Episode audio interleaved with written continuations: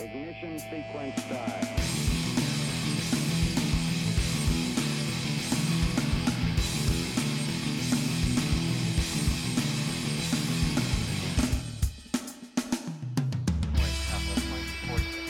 Southwest 846, exit right and contact ground point 65, get in. Victor 65, Southwest 46. Buenas noches, gente, ¿cómo andan? Eh, aquí estamos en un viernes 18 de septiembre, 22.30 desde Capital. Bienvenidos a Futuro Randómico, episodio número 10. Antes de empezar, algunos chivos. eh, solemos hacer el podcast cada tres semanas. Venimos manteniendo ese ritmo hermosamente. Mi objetivo era hacerlo todos los meses. Entonces dije, lo voy a hacer cada tres semanas. Así me garantizo todos los meses uno. Este, el que estaba esperando la semana pasada el episodio se pasó para hoy. Eh, tenemos un gran invitado para el día de hoy. Eh, antes de ir a hablar con él, como decía, unos pequeños chivos. Eh, si todavía no te suscribiste al canal, suscríbete, dame un like en el episodio y dale a la campanita que te aviso cuando vienen episodios nuevos. Eh, si no te gusta el video en YouTube, me podés escuchar en Spotify, Apple Podcast, Google Podcast, cualquier plataforma de podcast que te guste. Y si estás escuchando esto en audio y te estás enterando que hay un YouTube Live, buscame en YouTube que todos los episodios del podcast, bueno, todos excepto el primero, lamentablemente, están en vivo grabados con video. Así que nos podés ver ahí. Yo paso ya mismo a poner en pantalla al señor Carlos Pérez. Buenas noches, ¿cómo estás? ¿Cómo estás, Sebas? Vamos a decirle a la gente, a mí me gusta, este eh, eh, Futuro Randómico eh, es un podcast de honestidad, franqueza total. Señor Carlos Pérez lo conozco a través del Mind. solía ser que yo daba las clases atrás de él, hasta que me demotearon violentamente. No sé si me demotearon a mí o te upgradearon a vos, no sé cómo es la cosa, pero nos han separado. Dijeron, a estas potencias tenemos que sacarlas, porque estamos generando acá una singularidad que si no el universo puede colapsar en sí mismo. Era Entonces, tu telonero, Sebas, como bien dijiste alguna vez. eras, eras mi telonero, exactamente. La- el, el- el show era yo y vos venías antes. Eh, no, Es por así. favor. So, entonces, siempre tenía algún, alguna, algún glimpse de tu clase, alguna cosita, y siempre te enganchaba en el, en el recreo para saludarte, conocerte. Y bueno, no, no más que algunas palabras hemos cruzado en la vida y dije, tengo que traer a Carlos a la primera temporada de Futuro Randómico porque quiero conocer de él, quiero contar, quiero que me cuente su historia, quiero hacerle preguntas. Quiero que él también me haga preguntas a mí, que tomemos el Claro. momento para aprovechar, siempre lo digo, lo digo en las clases, lo digo acá también, es el momento para que agarren al ingeniero y le caigan a preguntas de las cosas que uno quiere saber. Este, así que, buenas noches, ¿cómo estás? Bien, muy bien. Empiezo yo con una pregunta. Ah, ¿Puede me, ser? encan- me encanta, me encanta. Leamos lo que estás diciendo, dale. A venga. ver si, si, ya, si ya te lo hicieron en todos los podcasts o en uno, o en dos o en tres, por favor decímelo y pasamos a, a otra. Futuro randómico. ¿Por qué? ¿Cómo nació? La denominación. ¿Querés la verdad? Porque esto es, yo arranqué con la honestidad y ahora me estás matando, Honestidad, me tiras la pregunta. honestidad, honestidad. Eh, resulta ser que supe tener un podcast cuando los podcasts no eran podcasts. O sea, en, el año 2010, 11, 2012, arranqué con podcast. Tenía un podcast que tenía un nombre cualquiera, era yo con un amigo hablando, grabé casi 100 episodios. Cuando pasa- me quemé, pasaron muchos años y dije, tengo que empezar un episodio, un, un podcast nuevo, me cultivé bastante la movida y dije, ¿cómo le doy una vuelta de rosca? Hablé con bastante gente que quería y todos me decían lo mismo, ¿no? Como, che, esta vez dale una temática, no lo dejes tan volado. Tratá de llevarlo. Y a mí me volvía loco eso, porque yo no quería. No, no, no, no quería. Eh, y encontré el nombre. Dije, el nombre es este. Ahora la memoria me falla. Y lo que dije es, lo voy a poner con este nombre. Entonces empecé a comprar las cosas, los equipos, el hardware. Ya tenía experiencia, tenía un poco de, equipos, pero sabía lo que me faltaba. Estuve averiguando. Vos pu- el día que voy a subir y reservar el nombre del podcast en las mayores plataformas, un pancho de Brasil, un día antes me sube el podcast con el mismo nombre, con un audio que decía test. Y jamás subió el podcast. Me cagó el nombre. Y estaba loco, estaba loco, estaba loco con, con eso, estaba loco, loco, loco. Y, y me cayó, me cayó en ese momento la ficha, decir esto es totalmente randómico. Que el día después de que yo digo voy a subir, un día antes este chabón, este Pancho, me sube el mismo nombre, me roba el nombre y ya no lo puedo usar, ya está, ya está robado, listo. Y quedó, digo, esto es futuro randómico. Y me cayó ahí como la ficha, el, el random, el random, el la, la aleatoriedad, eh, es algo que siempre yo hablo mucho de ese tema, desde hace 20 años que hablo del, del random, de la cosa aleatoria.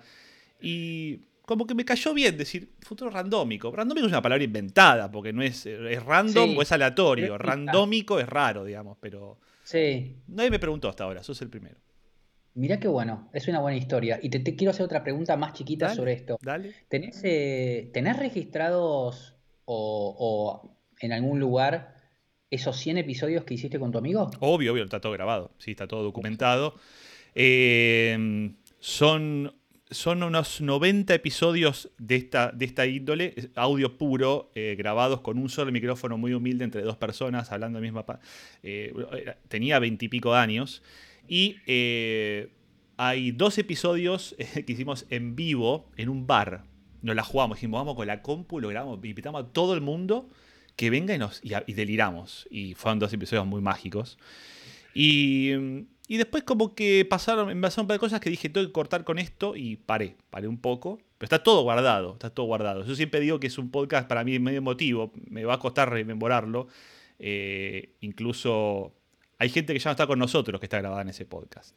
Qué bueno. Eh, sí, tengo ganas de agarrar alguna cosita de AI y correrlo a algún algoritmo y que me haga una transcripción del audio de todo eso y tener el registro de texto para poder buscar cosas ahí, porque son muchas horas. Eh, debe haber por ahí 200 horas de audio, es mucho, es mucho para escuchar, sentarme a escucharlo todo de vuelta. Eh, Oh, qué bueno. Y con AI ponele esos 90 episodios que vos sentís y que mucha gente que por alguna razón te recomendó dar una temática, por ahí con AI terminás descubriendo que terminaron hablando de un solo tema todo el tiempo. Ponele. ponele. Perfectamente. ¿No? tengo, tengo mucho recuerdo de algunos episodios. Tengo, eh, me acuerdo que me forzaba, yo soy un tipo cero deporte, cero fútbol, todo, y mis amigos querían hablar de deporte, entonces hacíamos Camino Sports, se llama Camino Podcast, se llamaba. Entonces, Camino con K, eh, una cosa Sí. medio larga.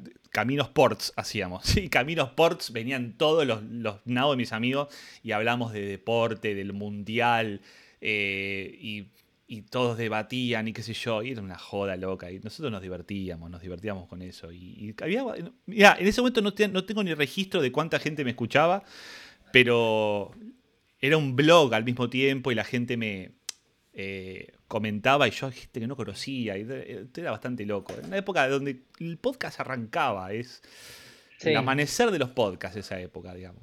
¿Qué era lo que más te gusta? Perdón, ¿eh? Pero, pero ¿qué era lo que más... La, la experiencia de grabar, la experiencia de que te escuchen, la experiencia de charlar con un amigo, ¿qué era lo, lo- lo más interesante? ¿O todo eso junto?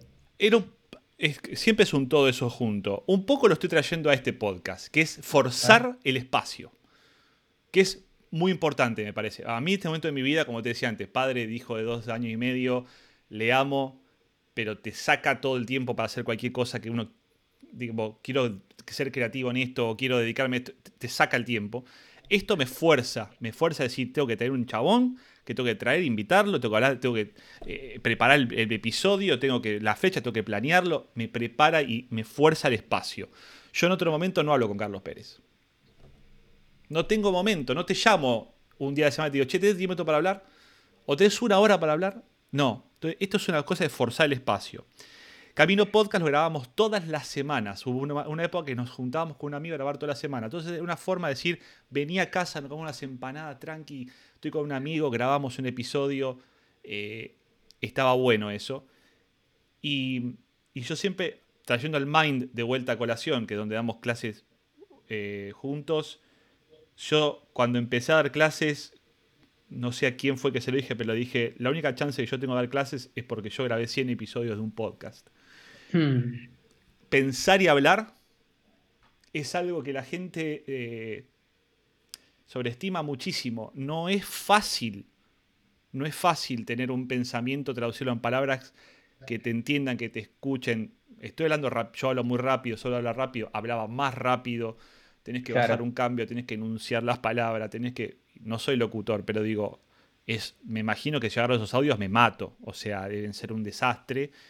Y me dio mucha libertad. Me dio mucha libertad, mucho, mucho, como le dicen los yankees, elbow grease. O sea, grasa en el codo, tipo, no me importa, vení, estás en la clase, me estás bardeando, ¿sabe qué? Me río de Janeiro, te la doy vuelta como una media. Porque me pasaba eso, tenía un chabón de otro lado que me challengeaba, me, me- jodía y yo le retrucaba y le íbamos y veníamos. Y que esté grabado, en este caso peor, porque está en vivo, estamos hablando en vivo, es heavy, porque te toca que seguir el ritmo, me tenés que seguir a mí, tenemos que llevar la charla, tiene que ser interesante. eh, me dio mucho, eso es lo que me, me- gustaba del podcast, ¿no? Esto. Y el formato que vuelvo a traer ahora, digo, me gusta esto, de forzar esta conversación, de, de- de traer a gente que tengo ganas de tener cerca, de aprender, de saber, eh, y, y que y expandirlo. Y ahora con el, bueno, como estamos en el 2020, expandirlo violentamente a todo el mundo y que le sirva, le sirva, que lo agarre, lo agarre. Mucha gente me ha escrito por cuando salió lo tuyo diciendo, ¿cómo conoces a Carlos Pérez? ¿Dónde sacas Carlos Pérez? Bueno, lo conozco de acá, no sé qué. Este, pero digamos, hay, interés, que está buenísimo. Está buenísimo. Sí. Es todo, una, es todo un tema como, como el audio eh, y especialmente el, podcast está creciendo, ¿no? Que yo creo que es también, como siempre, la confluencia de ciertas variables y la dinámica, ¿no? Pero no, dejo de, no deja de sorprenderme. Una pequeña historia en mi vida personal que yo alguna vez he relatado y que me emparenta con lo que estabas, o por lo menos me sentí identificado con lo que estabas hablando. Muy chiquita, te la cuento así. Dale, en el dale. año, en el año, yo tenía 14 años, año 1984, ya hace mucho, y en el edificio en el cual, eh, en el mismo edificio, había un, un amigo mío, del cual me, digamos, me, me hice amigo por, por ser justamente compartir el mismo edificio. Eh, y un día, yo saliendo y él entrando, él volvía, él estaba en el Nacional de Buenos Aires, venía a las puteadas porque la profesora de literatura le había, le había clavado un 3, si no me equivoco, por, por, por discutir en una interpretación de un cuento de Borges. A lo cual, como éramos, él tenía 15 y yo 14, y en aquel momento nosotros éramos fanáticos, soy lector relativamente precoz, más allá que empecé, pero digo, empezamos a leer cosas así como Borges y Cortázar a esa edad, que me quemaron la cabeza, siempre digo, me abrieron como la cabeza y siento que fueron como iniciáticas esas lecturas. Eh, llegamos a la conclusión ahí en, en- en la vereda de decir, ¿por qué no lo vamos a ver a Borges? Y le preguntamos cuál fue su interpretación sobre el cuento, que era el sur. A lo cual lo perseguimos Uh. a Borges durante un, un- un mes, vía telefónica. Eh, hermoso, abrir la- una guía telefónica, buscar Borges, Jorge Luis, encontrar el teléfono y llamar y que te responda la famosa asistente de Borges, que era la empleada doméstica, que era Fanny, y que te atiendan una invariablemente todos los días y que te digan, no, el señor no está, el señor no está, el señor está de viaje, el señor está de viaje, hasta que un sábado, cuando ya estábamos a punto de abandonar la- la nos atiende Borges, No, nos da creer. fecha, vamos un miércoles y estamos en su casa durante dos horas hablando con él, registro grabado en un TDK, dos TDK de 60. Y acá viene el emparentamiento con, Violento. con- Por eso te preguntaba justamente si lo habías grabado o no, porque esos registros auditivos pasan a tener como una... Bueno, dijiste lo mágico, ¿no? Pasan a tener como una potencia no solamente de registrar un momento, sino registrar muchas cosas más, ¿no? Y que seguramente con el AI puedes descubrir muchas más, ¿no? Pero Tenés un bueno, TDK de 60 con Sí. Jorge Luis Borges, chabón. Sí. Es oro puro. Sí. Sí, Para vos, para 14 vos, años. oro puro. Sí, sí, sí. No, no éramos. O sea, eso fue creciendo, el testimonio fue creciendo, porque en ese momento era como. A ver, no sé, era como una, una gran anécdota juvenil. Eh, eh, retirarte antes del colegio, no como voy a olvidar que fui al colegio, yo iba de tarde y ir dos horas solamente y después irme y decir, eh, me voy a ver a Borges. Y, salir, nunca me voy a olvidar, él vivía a una cuadra de Plaza San Martín y salir, y me acuerdo que nos tomamos el colegio para volver a casa y era, estábamos los dos en silencio como, como si hubiéramos, no sé, no sé, como si hubiéramos eh, eh, vivido la vuelta y la salida de la puerta de Narnia, eh, entrar en un portal que te lleva a otra dimensión y después volvimos a la misma realidad, tipo también Alicia País de las Maravillas. Fue una locura, fue una locura. Pero el Hermoso. registro auditivo permanece como algo, nada, como, como, como un testimonio del pasado que permanece muy vigente, ¿no? ¿Lo Eh, digitalizaste ya? ¿Ya lo pasaste a digital? ¿Sabés que no? No, ¿Sabés chabón. que no? Lo tengo que hacer. Tenés que hacerlo Lo- porque corres peligro también. Yo no sé la vida útil de los cassettes, pero estamos ya en 40 años. Estás Sí. bordeando. Sí, En un, en un CD ya estarías bastante pasado el límite. Los Sí. CDs duran 30, 40, 50, si es buena calidad. Tengo una historia de CDs truchos que también te puedo contar si querés. Eh, ojo con eso. me interesa. Me interesa lo de CD Trucho, ¿eh? Me Ahora, te cuento la historia, que es, graciosa la, cuenta la historia de los CDs truchos. Eh, Pero bueno, eh, lo, auditivo, ¿no? Lo auditivo. Vos es que yo pienso, no sé si es, digo, y es más, en el, en el Mind ah, eh, lo he dicho varias veces, que, que yo creo que eh, a una generación eminentemente visual, como ha sido esta generación, ¿no? De los últimos probablemente 100 años, no, un poco menos, 80, 80 años, claramente lo auditivo está como volviendo a emerger fuertemente, en, muchos aspectos, donde el podcast es tan solo uno de los emergentes. ¿no? Bueno, para ahí te tiro dos datos, dos estadísticas, porque es- eh, creo que te pueden gustar. Primero, ya se superaron el millón de podcasts mundialmente. Un millón de podcasts al aire. Y eh, hace la semana pasada la venta de vinilos superó la venta de CDs por primera vez en la historia desde la creación de los CDs.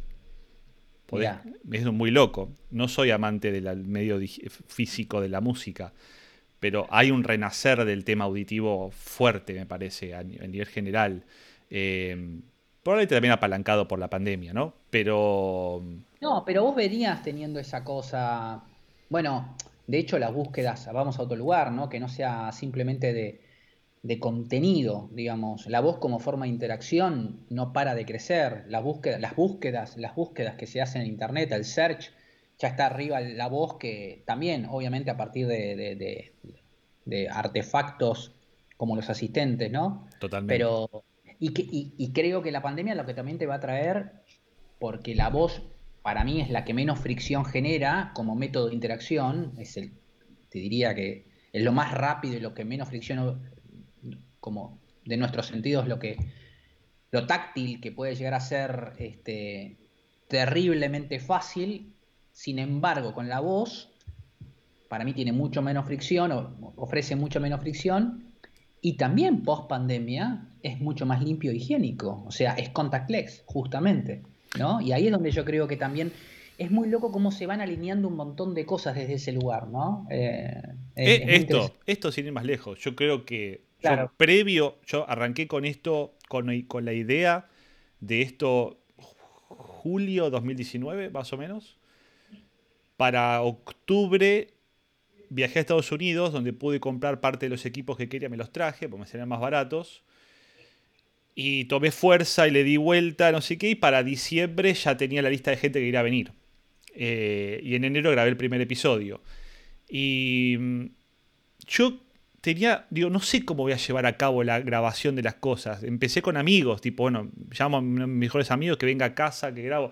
Digo, ¿cómo voy a hacer con el resto de los invitados? Los voy a invitar a que vengan a mi casa, vamos a ir a grabar a otro lado, voy a la casa de ellos, vamos a montar un estudio de grabación, voy a alquilar un lugar.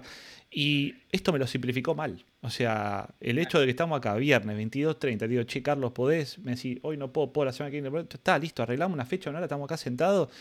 No te tuviste que ir hasta, San Martín, a la plaza, con el TDK bajo el brazo. Estamos tranquilos, vamos en tu casa, relajado, con tu vino.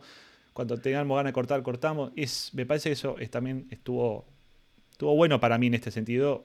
Y para me un montón de gente que está grabando podcast. Y te voy a decir algo más que tuve el. el- me cayó la ficha hoy. Eh, estoy saliendo a caminar todos los días. Estoy tratando de salir a caminar. Camino 10 kilómetros y vuelvo. Eh, tengo cerca agronomía, dato, paso por el barrio de Julio Cortázar todos los días de mi vida.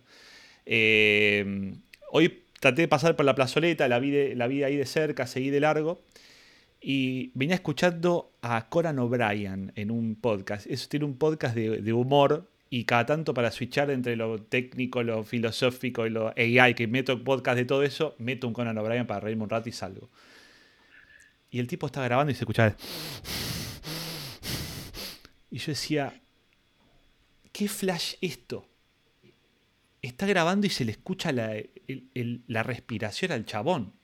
Cambio de podcast y me voy a, me voy a escuchar a Alex Friedman hablando con Stephen Wolfram, que es una, es una bestia del mundo de la computación y la física. Y de fondo se escuchaban que estaban con un, con un soplador de hoja a pleno, ¿viste? Y yo digo, estos son, estos son los top 10 podcasts del mundo y estamos todos en la misma cancha. Ya no hay. Yo tengo mejor audio, mejor equipo, mejor estudio, mejor invitado. Si vos sos un pancho que te pusiste a, respirar arriba del micrófono, no hay forma de arreglar ese audio. Quedó grabado así. Lo tuve que sacar del podcast. No lo podía escuchar. Era Darth Vader hablándome acá.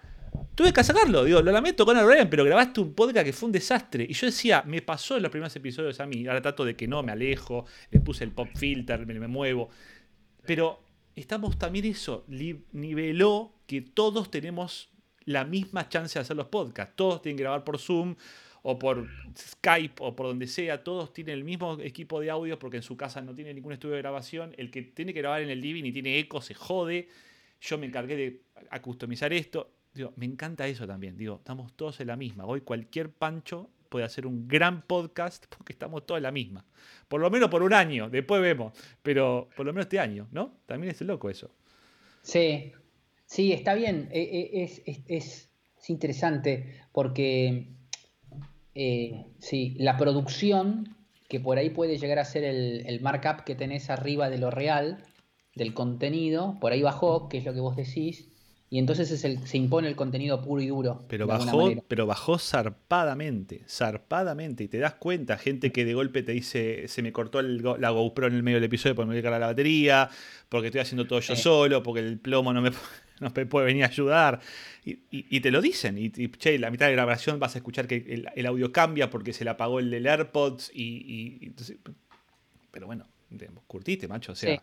eso, eso me gustó porque me dio, me dio felicidad a mí decir, che, loco, estoy haciendo un esfuerzo yo por mejorar y estos panchos veo que no es que es fácil de resolver. Yo me, me pongo mal, a veces tengo una amiga que me dice, che, Seba, ¿cómo hiciste para esto de esta forma? Tengo problema con el audio. Tranqui, macho. Conan O'Brien le pifia. Lex Friedman Claro. le pifia. Ya está. El único que no le pifia es Joe Rogan, que tiene su nuevo estudio en Texas de 10 millones de dólares, con todos los equipos, graba con Snowden, que está conectado desde vaya a saber dónde, y se escucha crystal clear, y decís, bueno, no, está bien, tienes mucha plata. Claro. El resto estamos todos la misma. Eh, ¿dó- ¿Dónde estás ahora? ¿Estás en tu casa? Estoy en mi casa. Tus, Sí. tus, eh, tú, asumo que no estás tirado en el piso en el parqué grabando, estás sentado. Entonces lo que tenés, el parqué de fondo que tenés de pared, me hace acordar a la costa atlántica. Caramba, bien. Sí, hay una cosa tipo mm, Punta Mogotes, dice usted, por ejemplo. Claro, así. algo así como estoy en la costa, estoy hablando con un corresponsal de Mar del Plata. Está, está bien, está muy bien. Sí, sí, sí. Estamos, bueno, estamos a una cuadra de Alem en este momento, Sebas. Eh, ya que soy corresponsal, te digo en qué estamos. Eh, todavía no abrieron, no pudieron abrir los bares, ni, ni- aunque en las terrazas al aire libre, ¿sí? Eh, De modo tal que La Habana y el Balcar se siguen cerrados. Y bueno, nada. Los lobos, esperando. ¿qué pasó con los lobos? ¿Estarán pasó? vivos con los pesqueros? ¿Qué pasó con los lobos? Toda una infancia y toda una, te diría, parte de la adolescencia veraneando en Mar del Plata, así que conozco muy bien eh, esa zona. ¿No te pasa que en algún momento del día frenás y decís, ¿qué habrá pasado con este chabón en este momento? ¿Qué habrá pasado Sí. con este local? ¿Qué habrá pasado con tal circunstancia X? Y que frenás y te traes a analizar eso y te, consume medio día de tu vida pensando, ¿qué hubiera pasado con esto? No sé si mediodía, pero sí me sucede, sí llego a esa conclusión, que es, me- yo respecto de esa pregunta me quedé muy clavado en una pregunta que me parecía muy, muy un hallazgo, como, un, como un rayo de luz que se solía hacer en CQC, que es ¿qué estará haciendo en este momento tal persona? ¿No? Mm, Esa era, esa era una. La otra es, así como pensamientos recurrentes, de estar en una, en una reunión o con gente y decir, esta persona, ¿de quién será amiga o a quién conoce que yo conozco y que no sabemos? Ese grado de separación que ignoramos. los de Kevin Bacon. Nos está uniendo, exactamente. Pero es decir, ¿a quién conocerá y que de alguna manera el azar el famoso azar, la aleatoriedad a la que me- mencionaste, no, no la hemos... Cuando me hablaste de lo aleato- aleatorio y lo randómico, hace poco, me, mm, perdón, instalo, hago, abro No, paréntesis. no, pero por favor. Un tipo, un doctor, eh, Robinson, Richard Robinson, tiene un libro que se llama 59 segundos.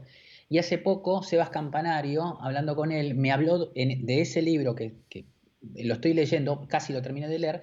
Tiene un pensamiento que me parece increíble, que es uno no puede controlar el azar, pero sí puede controlar la velocidad de interacción con el azar. Eso me encantó. Porque controlando la velocidad de interacción con el azar es la cantidad de veces que interactúas con el azar, bueno, le podés sacar cosas. O sea, deja de ser tan aleatorio. O sea, o multiplicás lo aleatorio, pero en todo caso le podés sacar más al azar de lo que le sacarías con menos interacción. Mm, Cierro. Nada, un pensamiento. Eh, Está muy bueno. Para explorar, para explorar. El segundo pensamiento que tengo, aparte del qué estará haciendo en este momento de tal persona o qué fue de tal persona, mejor dicho, qué estará haciendo, hablando de presente, el segundo era, che, esta persona y yo, ¿a quién conocemos y que no sabemos que tenemos en común? Y la tercera es una cosa que en realidad es como retro, que es, estoy en una situación y digo, si alguien en un momento dado, cinco años atrás, me tocaría, te lo voy a llevar como ejemplo a mi actual mujer, que yo siempre lo hablo con ella. Yo estoy casado en segundas nupcias, me casé, me separé, me divorcié, me casé con Lucía, tuve dos hijos, y más de una vez le digo esta imagen, si a mí alguien me hubiera dicho la primera vez o la segunda vez que te conocí, vía trabajo, alguien viene y me dice, me encanta esta imagen, que alguien venga, se acerque y me diga, te vas a casar con esa mujer y vas a tener dos hijos. Pero te mata el random. No, Me, me- me mata, claro, es, la, es, es matar el random. no. Pero me parece increíble el esquipeo de todo lo que va a suceder, porque en ese momento tu cabeza no está preparada para eso. No, ¿Se pero el contexto es todo. El contexto es Claro. todo. El contexto es todo, totalmente. El contexto es todo. Totalmente. Y cuanto más aleatorio es, más loco es el camino que vas a hacer y que no sabes que lo vas a hacer. ¿Se entiende lo que digo? No, no, Es- ni es- hablar. Pero por eso Steve Jobs, y vos lo decís en una de tus charlas, es unir los puntos para atrás es una frase obvia, hoy en día, porque lo dijo Steve Jobs. Pero Steve Jobs cuando decía eso, yo siempre lo interpreté desde mi lado randómico. Es, yo fui randómico. Y ahora veo para atrás y digo, ah, claro, taca, taca, taca, taca. No, pero pará, si vos estás en un camino randómico, no es fácil entender a dónde vas y cómo llegaste. Tenés que darte vuelta verdaderamente y tomarte el trabajo unir los puntos. Porque lo que vos estás diciendo habla justamente de eso y no todo el mundo lo hace. No todo el mundo se sienta a pensar y dice, ¿vos te diste cuenta que nosotros llegamos acá por A, B, C, D, F, G, H, I, J, K? Mm, Y esto ya abro paréntesis eh, para hablar de cosas más delirantes, ¿no? Eh, con este tema de, ¿a vos te pasan estas cosas así como extrasensoriales que vos decís, tengo a veces un séptimo, un octavo, un noveno sentido? Y digo, ¿cómo puede ser que yo haya pensado de esta persona y me llama por teléfono un segundo después que estoy hablando de esta... Y, y, y también después decir, me doy vuelta y digo, claro, ahora sé por qué estaba pensando por esta persona. Estaba pensando por esto, por esto, por esto, por esto, por esto. Y probablemente a la persona del otro lado le estaba pasando lo mismo. Entonces no es extrasensorial, es un tema de contexto. Estamos los dos viviendo la misma vida al mismo, en el mismo real time y unimos los puntos y llegamos a lo que nos tenemos que llamar por teléfono hoy. Eh, A veces me pasa mucho eso. Eh, Hay conexión. Bueno, ¿sí? a ver, de, de- Yo, yo creo en esas cosas. Creo, creo que suceden cosas que, que probablemente en algún momento la- las entendamos, las expliquemos o no, y ahí entra otra noción que a mí me parece que, que la, la humanidad en este momento no puede tolerar y que sin embargo es fantástica convivir con ella, que es la noción de misterio. Yo creo que no toleramos la noción de misterio. La, no- la noción de... Hace poco leía una, una, una noticia que me pareció de esas que aparecen como nota de color en... Ya no me acuerdo dónde la leí, pero Mm. era en un campo, como yo te dijera, de West Virginia, sembrado aparece una caja fuerte, una caja de seguridad, caja de esas fuertes gigantes, de un Mm. metro y pico de altura, de acero, este, en el medio del campo. Con una nota que dice, eh, si la abrís, lo que hay adentro tuyo es para vos. ¿No? Entonces, la nota lo que contaba era misterio, empezaba así, misterio, dos puntos. Nadie sabe, una caja fuerte en el medio de un campo sembrado, un sembradío, va, va, va. Y lo que me parecía no me parecía tan, tan loco la idea de esto, porque de hecho los pueblerinos decían que era una joda que habían hecho pendejos del pueblo, que solían hacer jodas, sino la respuesta del tipo que era el dueño del campo, que decía, no tengo ganas de saber quién fue. Me parece que estaría bueno que fuera un misterio, que siguiera haciéndolo durante toda la vida, que me voy a morir y no voy a saber quién fue. Y me parecía de una sabiduría y de una capacidad de poder convivir con el misterio. La a ver, ¿a- ¿qué me pasa a mí? Yo creo, me pasa a mí, creo que nos pasa a todos. La humanidad no tolera no saber y no tolera, y el misterio es eso, es renunciar, es resignarse, o mejor dicho, entregar la comprensión racional de algo. ¿Viste? Se cae un avión, desaparece el Malaysian Airlines H350. ¿Qué pasó? Durante un año, ¿viste? La ciencia global tratando de entender qué le pasó a un avión que desapareció y no se sabe dónde está. Te lo digo eso como cualquier cosa.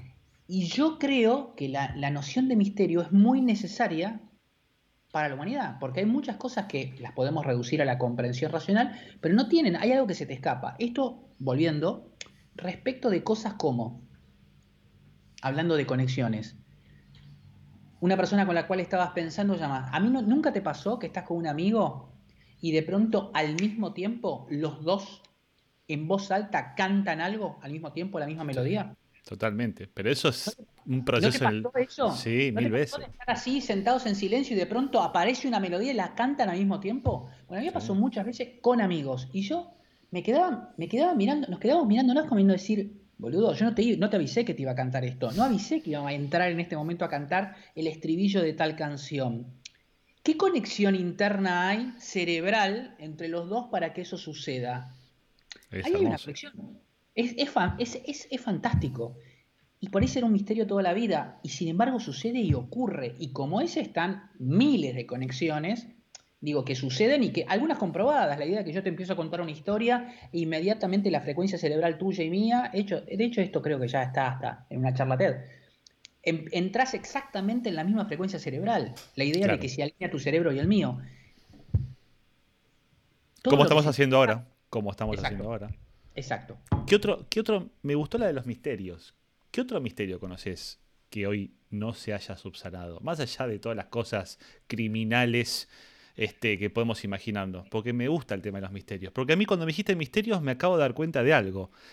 Entonces, Satoshi era publicista, macho. Porque Mm. entonces el tipo la vio venir y dijo, la humanidad necesita un misterio y nos dejó clavado un misterio ahí bastante heavy. No es menor, a menos que vos seas Satoshi y me estés queriendo decir algo. Pero eh, Qué, qué tremendo. qué gran misterio que algo- no algo- tiene, un no tipo- tiene un ni... tipo identificado como Satoshi, atrás haya algo que se llame Carlos Pérez, boludo. Es como. es como el pero ahora yo lo uní, yo ya lo uní, digamos. Alguien el tiene tu, pero tiene tu cabeza, digamos, que vos hayas llegado a... que- Te quiero escuchar ahí, te quiero escuchar yo a vos, hago doble clic. Háblame de ese misterio y cuánto te quemó la cabeza la idea de. ¿E- ¿Existió un Satoshi? ¿Hay un Satoshi? ¿Hubo un Satoshi para vos, por empezar? Sí. Mirá, te cuento lo que yo sé. El Ah. tipo contestaba mails. ¿Cómo? Contestaba mails. O sea, había un mail, hay una cuenta de mail donde la, la gente le sigue escribiendo. El chabón dejó de contestar hace, no sé si 6, 7 años, pero después de haber lanzado Bitcoin, el chabón siguió contestando mails. Contestaba los mails, estaba activo. Había una cuenta de mail. Que fuera una sola persona, yo creo que ya es bastante obvio que no. Mm. Si no, el tipo era. Muy bocho. O sea, demasiado inteligente. Digamos, al nivel de inteligencia que vos decís no pasa desapercibido. Eso, a eso me refiero. Digamos, cuando vos pas- pasás un cierto nivel de inteligencia, te volvés. O te volvés excéntrico. O te volvés muy visible. Es raro que un tipo. No sé, no, por ahí hay una logia de supergenios que son la lizard people que manejan en todo el mundo y nosotros no la conocemos. eh, y que son supergenios y están tras bambalinas con los hilos. Pero a mí me parece que un tipo con el nivel de claridad mental, capacidad de codeo, entendimiento de finanzas, eh, entendimiento de criptografía, es demasiado para una sola persona meterlo, puede ser, pero que no se sepa, que no, nadie sospeche, ah, va por acá. Eh, puede ser, ah, es un amigo mío. Aparte, vos pensá la típica, digamos. Vos La imaginate que. investigación, la investigación que hizo este periodista y que llegó y dijo, es este pibe, eso quedó absolutamente descartado. ¿no? Nadie, nadie, nadie llegó a ningún lado copado. Vos pensá esto, vos decís que Carlos Pérez es Satoshi. ¿No le vas a decir a nadie? A nadie. Ese chabón es, por eso, es el maestro del misterio. O sea, es como que no le dijo ni a los amigos porque eventualmente alguien boquea. O, Mm. en el caso de Bitcoin, alguien se manda una cagada. Es decir, yo soy el que invento Bitcoin y te regalo los primeros Bitcoin, uno para vos, otro para vos, después te digo, quédatelo, que esto va a explotar, en 10 años no sé lo que va a hacer. El chabón ya tiene que haber visto venir, digamos, está todo en el algoritmo. Y después de todos estos años, de gente que se ha hecho billonaria, si tenía, no sé, 100.000 Bitcoins en su haber, digamos, te regalaban los Bitcoins en su momento. Hace, cuando empezó, vos entrabas y había un site que te regalaba 5 Bitcoins. Pum, regalame 5 Bitcoins, pum, regalame 5 Bitcoins. Y, digamos, nadie boqueó. Tipo, sí, sí, yo era amigo de Satoshi, es este chabón, se murió, lo atropellaron, lo mataron. Nadie. bajo la lógica, la lógica esa, es más difícil aún que sean varios, ¿no? Porque se multiplican las posibilidades de que boqueen, por decirlo de alguna manera, ¿no? Podrían ser varios que se hayan encontrado de una forma también anónima. Tengo el presentimiento que puede llegar a haber una especie de logia ahí. Más difícil, Vos sabés que hay, es un pensamiento recurrente a lo largo de la historia de la humanidad, y te digo dos. Mucha gente piensa que Isaac Asimov no era Isaac Asimov, que había mucha gente atrás de Isaac Asimov. Pero bueno, pasa que sí, bueno, tiene el mismo problema, claro. Era, claro, o sea, la cantidad de libros que escribió, ¿sí? Y la profusión, la calidad Mm. y la capacidad de poder escribir sobre todo eso, sobre todas esas temáticas, en realidad sobre futuro, ¿no? Y Verne, No, y otro que yo reconozca, Shakespeare. Mucha gente piensa que Shakespeare no había que atrás de Shakespeare había Mm. varias personas escribiendo. Fíjate que hay como un pensamiento recurrente de decir que porque ojo, es de superhumano, porque es de superhumano. No queremos pensar, que es uno solo. claro, No, cuando uno ve, claro, cuando uno analiza, yo digo, che, puede ser que Satoshi sea uno solo. Y eh, a mí lo que no me cierra es la parte humana de eso. Porque si es uno solo, porque si son muchos y pasa el mismo efecto, tipo, che, estoy metido con la de Bitcoin, soy, estoy haciendo la parte de criptografía yo, no sé qué, le cuento a un amigo. Eventualmente ese chabón va a sospechar y decir, ¿vos sos Satoshi? No, ni en pedo, boludo, yo estaba haciendo esto de joda, no sé qué. Claro. ¡Pum! Se cae, no es fácil. Ah, Cuando es uno solo, todo se concentra ahí. Es muy heavy. Hay- un. Yo no le di mucha bola al tema, eh, por- porque creo en el misterio. Me gusta que sea un misterio. De hecho, creo que si en algún momento aparece, va a ser, va a ser un bodrio. Eh, Claro. lo, lo van a ir a buscar, lo van a boletear, o lo van a hacer desaparecer, o va a ser un bodrio. Tipo, se cae un poco el misterio. Y yo no le mucho, no mucho no le seguí, pero de los primeros. Sí. Sí. No, de los primeros No. tipos que intercambiaron Bitcoin, ahí hay un patrón, hay algo ahí a seguir. No es que gente que está muy desconectada, es gente que está medio cerca. Entonces hay algo ahí que un moco se mandó. Es como yo te lo vos sos, vos, vos sos Satoshi, me lo pasas a mí, bueno, si la. Hay una conexión de cercanía, pero esos tipos no están hablando. No sé. Raro. Raro. Misterios. ¿Dónde- ¿El epicentro geográfico de esto fue? ¿Tuvo un epicentro geográfico? No. No, no, no, es que para mí, pero ya de, pero de, ca- de cajón, Satoshi es una forma de hacer un. Te corro del problema porque es como, sí, pensás que soy japonés o que soy indio, que estoy allá. Claro. Y justamente va a ser todo lo contrario. O no. Este, pero digamos, Claro. Satoshi, justo le vas a poner algo que te identifique, ya decís, ya de movida, ya me vas a mandar a, a Asia. pero justo el día anterior un pancho de Brasil. Un pancho de Brasil le subió a Spotify. ¿Vos podés Nombre con test y dijeron, bueno, boludo, pongámonos Satoshi. Listo. Es, Es así. tremendo. Es tremendo, es tremendo. Bueno, de los, de los misterios, ese para mí, del moderno, y hablando de tecnología, que se acá en Futuro Totalmente. siempre nos Es gusta la metodología. Para el que no esté- el que no nos siguió, porque puede ser que no haya seguido, el creador de Bitcoin era Satoshi Nakamoto, una persona que no sabemos si existió o no. Liberó todo gratuitamente al mundo y acá estamos todavía. Es un gran misterio, es un gran misterio. Otro, muy parecido en términos de patrón, es Banksy en el arte, ¿no? Que tampoco se sabe quién es. Desconozco, ¿viste? che, ahí e- e- educame. Uh, bueno, es un gran. Banksy es un tipo que es un artista que, que- marginal que empezó haciendo arte callejero, te diría yo, eh, muralista y, y grafitero en, en- Inglaterra y adquiere cada vez más relevancia y sobre todo su, su gran, una de sus grandes, más allá de tener un- un arte provocador este, y absolutamente corrosivo sobre la realidad, B larga A N K S Y Banksy, eh, su- una de sus grandes, este, uno de sus grandes distintivos es que no se sabe quién es Banksy. Nunca se dio a conocer. No hay una foto de Banksy. ¿sí? Mirá vos. que nace obviamente de este arte que uno supuestamente anónimo, sin cara, que uno hace porque el, el graffiti muchas veces está rozando lo, lo- lo no, lo, no, lo no legal, entonces intervenía paredes, pero después el tipo empezó a crecer, a crecer, a crecer y aún hoy no se lo identifica. Y no se Es, sabe es quién- el Barto. ¿Cómo? Es el Barto. Exactamente. Tremendo. Banksy. Me suena, me suena, che. Debo haber visto cosas de él en algún un lado. poquito y es, y es- y es genial lo que ha hecho. Es, es- bueno, el, hace un año y medio tuvo algo maravilloso que es que el tipo forma parte de, luego del mainstream, esta, Mm. lo- esta, esta lógica del capitalismo que va devorando todo, ¿no? Y que de pronto hasta lo más marginal entra dentro del sistema, en este caso Banksy entra del sistema y en una en un gran remate, en una casa de remate súper hiper pre- y prestigiosa, una obra de él, que es un cuadro, se remata y se paga. Y en el, y en el momento en que se paga y se da, se subasta y de alguna manera eh, ya se da quién es el comprador, la obra tenía un mecanismo interno. Se desarma. Ahí está. Está. Es la que brrr, se desarmó que se. Exactamente, con una trozadora de papel. Con lo cual la obra inmediatamente que fue comprada y pagada en millones de dólares se desarma. Me vas o a decir, dicho, se me vas a decir que no sabían de eso.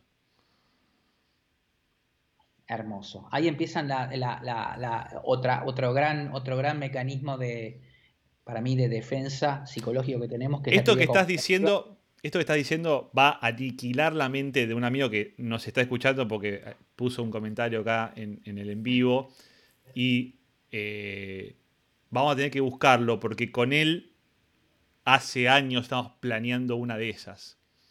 Hacer una de esas movidas porque es completamente secreta y es completamente inesperada. ¿Entendés? O sea, compraste una obra de arte, llegas a tu casa, la colgás de un clavo y se tenía metido una trituradora de papel y se te hace pochoclo. Y decís, es increíble. Es increíble. Lo cual, lo cual es una está el video, está el video de eso. Por supuesto, sí, está todo Es registrado. hermoso, me acuerdo. Porque lo importante es que se registre para Banksy también. Entonces se empieza a utilizar todo el mecanismo y la maquinaria del arte convertido en mercancía y en entretenimiento a su favor. Que a su vez pega la vuelta y es el perro que se muerde la cola, porque él empiezan, obviamente empiezan los análisis culturales respecto de esto y empezar a decir, bueno, pero ¿cuánto de todo esto no forma parte a su vez de la lógica del entretenimiento. ¿Cuánto ese video no lo vio Sebastián Arena, Carlos Pérez y un montón de gente y queda fascinado sobre la idea de hay un boludo que compró la obra en 80 millones de dólares y dos segundos después se autodestruye? ¿Eso no es también entretenimiento en sí mismo? Sí. ¿Eso no es generar la lógica, contribuir a la lógica del el meme? ¿No? Bueno, Pará, pará porque me estás llevando. Porque si vieras mis notas, yo te dije, vengo preparado, hice tarea. Me clavé Bien. tres charlas tuyas, porque no sos un tipo que está en muchos lados, pero hay tres charlas tuyas que están en YouTube. Me las Ajá. estuve viendo, así que estuve pasando por un montón de lados. Me estuve viendo este, discursos de Tony Blair hasta hace un par de horas. Estuve, estuve googleando lo que era conversación en la Wikipedia. Este, estuve tratando de mirarte a los ojos durante la charla. Y hay algo que me, me gusta, me gusta mucho la forma que haces las presentaciones, eh, tanto en el Mind como en las charlas que estuve. Me gusta mucho esto de fondo negro, una frase bien concreto, te capta la atención. Pero algo que me fascina que haces es el uso de las memes. Y ahí lo que yo quiero saber es cómo, cómo empezó el interés de eso, digamos. ¿Dónde las buscás? ¿Cómo las encontrás? ¿Te las mandan? Ya saben que te gusta, entonces te las mandan, después las usás. ¿Cómo, ¿De dónde viene esa magia de las memes? ¿Viene por este tema de Banksy? ¿Viene por un tema de... ¿Cómo es? No, creo que me llegan. a ver. eh, al igual que vos y con mucha gente, so- soy curioso y, y busco. Estoy tratando de. Todo el tiempo de. Creo que tengo una sensación de FOMO todo el tiempo, de perderme cosas, fear of missing out, ¿no? De estar perdiéndome, que es, que es bastante difícil de convivir con ella. Mm, Eh, me- me gusta mucho leer, me gusta mucho eh, curiosidad, curiosidad, curiosidad de todo tipo. Eh, eh, no hay, no hay prácticamente temática que no me, que no me sea interesante, lo cual en algún punto me mata porque es inagotable. Bueno, y a partir de ahí empiezan a surgir millones de cosas que no necesariamente tienen que ser memes. No sé, te lees un libro como Diarios de Bicicleta de David Byrne y hay un pasaje súper hiper perdido de él recorriendo Filipinas. Es un David Byrne, músico de, famoso de los Talking Heads, banda neoyorquina de los 80 y los 90, sobre todo los 80. Gran músico. eh, y él hace Diarios de Bicicleta, un libro escrito hace probablemente ya 10 años, donde el tipo recorre en bicicleta varias ciudades, de- entre ellas Buenos Aires. Y en Filipinas el tipo, en un momento dado, dice, eh, habla de la casa de los nativos de los filipinos, de los oriundos de, de Filipinas. Y, y- y- y describe cómo es la casa y cómo la construyen. Y es una casa hecha en hoja de palmera, Filipinas, mucho calor, humedad. mm. Entonces sacan la hoja de palma, construyen la casa absolutamente con tronco y hoja de palma y es una casa que obviamente se degrada con el, con, con el Con paso los años, tiempo. claro. Exactamente. Y es una. Y, y es una. A, a partir de ahí, esa imagen a mí me sirvió mucho para entender algunas cosas que tienen que ver con la transformación de una compañía. Nada, hice una extrapolación. Y de pronto encontrás con que esa metáfora a algunos les sirve. Es decir, no puede haber una transformación, a mi modo de ver, como hipótesis, eh, absoluta y total eh, producida en cinco meses. ¿Qué pasa con la hoja de la casa de los filipinos? Se les degrada una parte del techo y cambian una hoja, dos hojas, tres hojas, y así en un año van cambiando toda la casa. En un año esa casa es la misma casa, pero no es la misma casa. Como nuestro Bueno. cuerpo. Exactamente. Exactamente. Pero no todo el mundo lo sabe eso, no todo el mundo lo incorpora, no todo el mundo lo entiende. Y si hablamos de negocios, el mercado dicta otra cosa ahora. El mercado vende o quiere vender lo que justamente vos estás diciendo que es no está bueno lograr. No hagas la transformación en cinco meses. Y hoy todo el mundo te sale a vender que te lo hace en tres, en dos, en uno, en 15 días. Sí, Y es Sí. complicado, porque vos estás viendo con, los- si- con el diario de mañana, con, conectando los puntos para atrás, con por ahí lo que vos hiciste en 50 empresas, ya decís, che, no, no se puede hacer en cinco meses. Y no se puede hacer todo junto. Eh, exacto. Que está muy No, bueno, no, está- estoy de acuerdo. Y la, y la biología no solamente desde el punto de vista desde el punto de vista celular, como vos lo- bien lo describiste, sino también desde el punto de vista de cómo funciona nuestro cerebro, también dice que no podés cambiar hábitos eh, de un día para el otro, que tenés que hacerlos con pequeños actos, que nuestro cerebro biológicamente está preparado para ese tipo de cambios. Y también en algún punto me parece que lo que nos dejamos llevar, esta es otra frase que, que yo suelo repetir, pero que cada vez para mí es más vigente, la repito hasta el hartazgo y ya un montón de gente, eh, pero nada, me parece que vale la pena, que es esta frase de Hemingway que dice todo ocurre de a poco hasta que todo ocurre de repente. Claro, la pandemia fue de repente de un montón de cosas y, y vos mirás como, como... El otro día Mark Polar, que es un estratega, eh, posteó hace un mes y medio atrás que dijo los códigos QR, eh, el COVID-19 es a los códigos QR lo que Pulp Fiction fue a John Travolta, básicamente, ¿no? Gran definición respecto de cómo el código QR explota durante el COVID, del mismo modo que John Travolta explota con Pulp Fiction, ¿no? Re- re- como que renacen y adquieren un sentido y una visibilidad, a lo cual yo empecé a jugar con el, el- el efecto Pulp Fiction, ¿no? ¿Cuántas cosas tienen su efecto Pulp Fiction eh, o tuvieron su efecto Pulp Fiction durante, el- durante esta pandemia? Bien, uno lo que puede pensar ahí es que hay azar. Y muchas veces hay azar. Pero muchas veces la construcción, el el estar en el momento y en el lugar indicado, no es cuestión de azar, se construye. Me gusta esta frase. Se construye estar en el lugar y en el momento indicado. No es cuestión solamente de azar. Totalmente. Se construye. Es el, el contexto es clave, está claro. Ponerte en un lugar y en un momento indicado. Comple- Para mí, no com- sé. Sí, no, estoy de acuerdo, estoy, estoy totalmente de acuerdo. Yo creo que COVID tiene ese, ese cosa de azaroso, ¿no? O sea, decir, eh, in- incluso en marzo todavía era azaroso. Hay gente que todavía no lo veía venir y ya estaba encima nuestro. Eh, Y así, y así todo, yo creo que hay, algo medio loco. En el tema de los negocios fue medio loco. eh. Hubo mucho miedo al principio de, creo que todo el mundo diciendo nos vamos al bombo. Y de golpe mucha gente dijo, pero pará, para mí hay una oportunidad acá. Y muchos la pudieron dar vuelta y la pudieron capitalizar muy bien. Pero de vuelta, porque la casa estaba construida o por lo menos tenía la capacidad de cambiar las hojas que hacía falta para que el techo no se llene, para que la casa no se llene de agua porque el techo estaba lleno, porque el techo estaba agujereado. Sí. Eh, uno, de- uno de Sí. lo- uno de los conceptos que estuvieron dando vueltas ahora, yo estuve preparando justamente mi clase y uno de los conceptos que aparecía era como, como una tecnología emergente ahora dando vueltas, este concepto de que el negocio son estos módulos intercambiables donde ya no existe, digamos, el almacén del barrio que solamente te vende los tornillos y nada más. Y yo me imaginaba en Uber. Tipo, los tipos pasaron de decir, che, tenemos todo esto armado, tenemos la oferta y la demanda de los tipos que quieren ir a un lado, que quieren ir hasta el otro, que tenemos a los choferes, tenemos la app, que tenemos todo, pero ahora, ¿sabes qué? No hay más tipos que quieren ir a ningún lado. Pero hay que llevar la mercadería. Entonces hagamos que los mismos tipos que transportaban gente transporten mercadería. Y los tipos dieron vuelta todo el negocio, usando lo que tenían, capital, pero entendiendo el contexto. Y Lazaroso le pasó por arriba. O sea, vino COVID y les, les pasó por arriba. Está bien, por ahí no tienen la misma demanda que tenían antes. Pero pudieron dar vuelta al negocio de un día para el otro. Y me parece increíble eso. O sea, me parece increíble que un negocio pueda hacer eso. No sé si todos los negocios soportan eso. Pero ¿cuántas no. fábricas, No. cuántas fábricas de ropa se han convertido en fábricas de barbijo? ¿Cuántas cosas, digamos, cuántas cosas de ese estilo mutaron porque la gente que estaba a cargo de eso supo entenderlo y supo adaptarse? ¿No?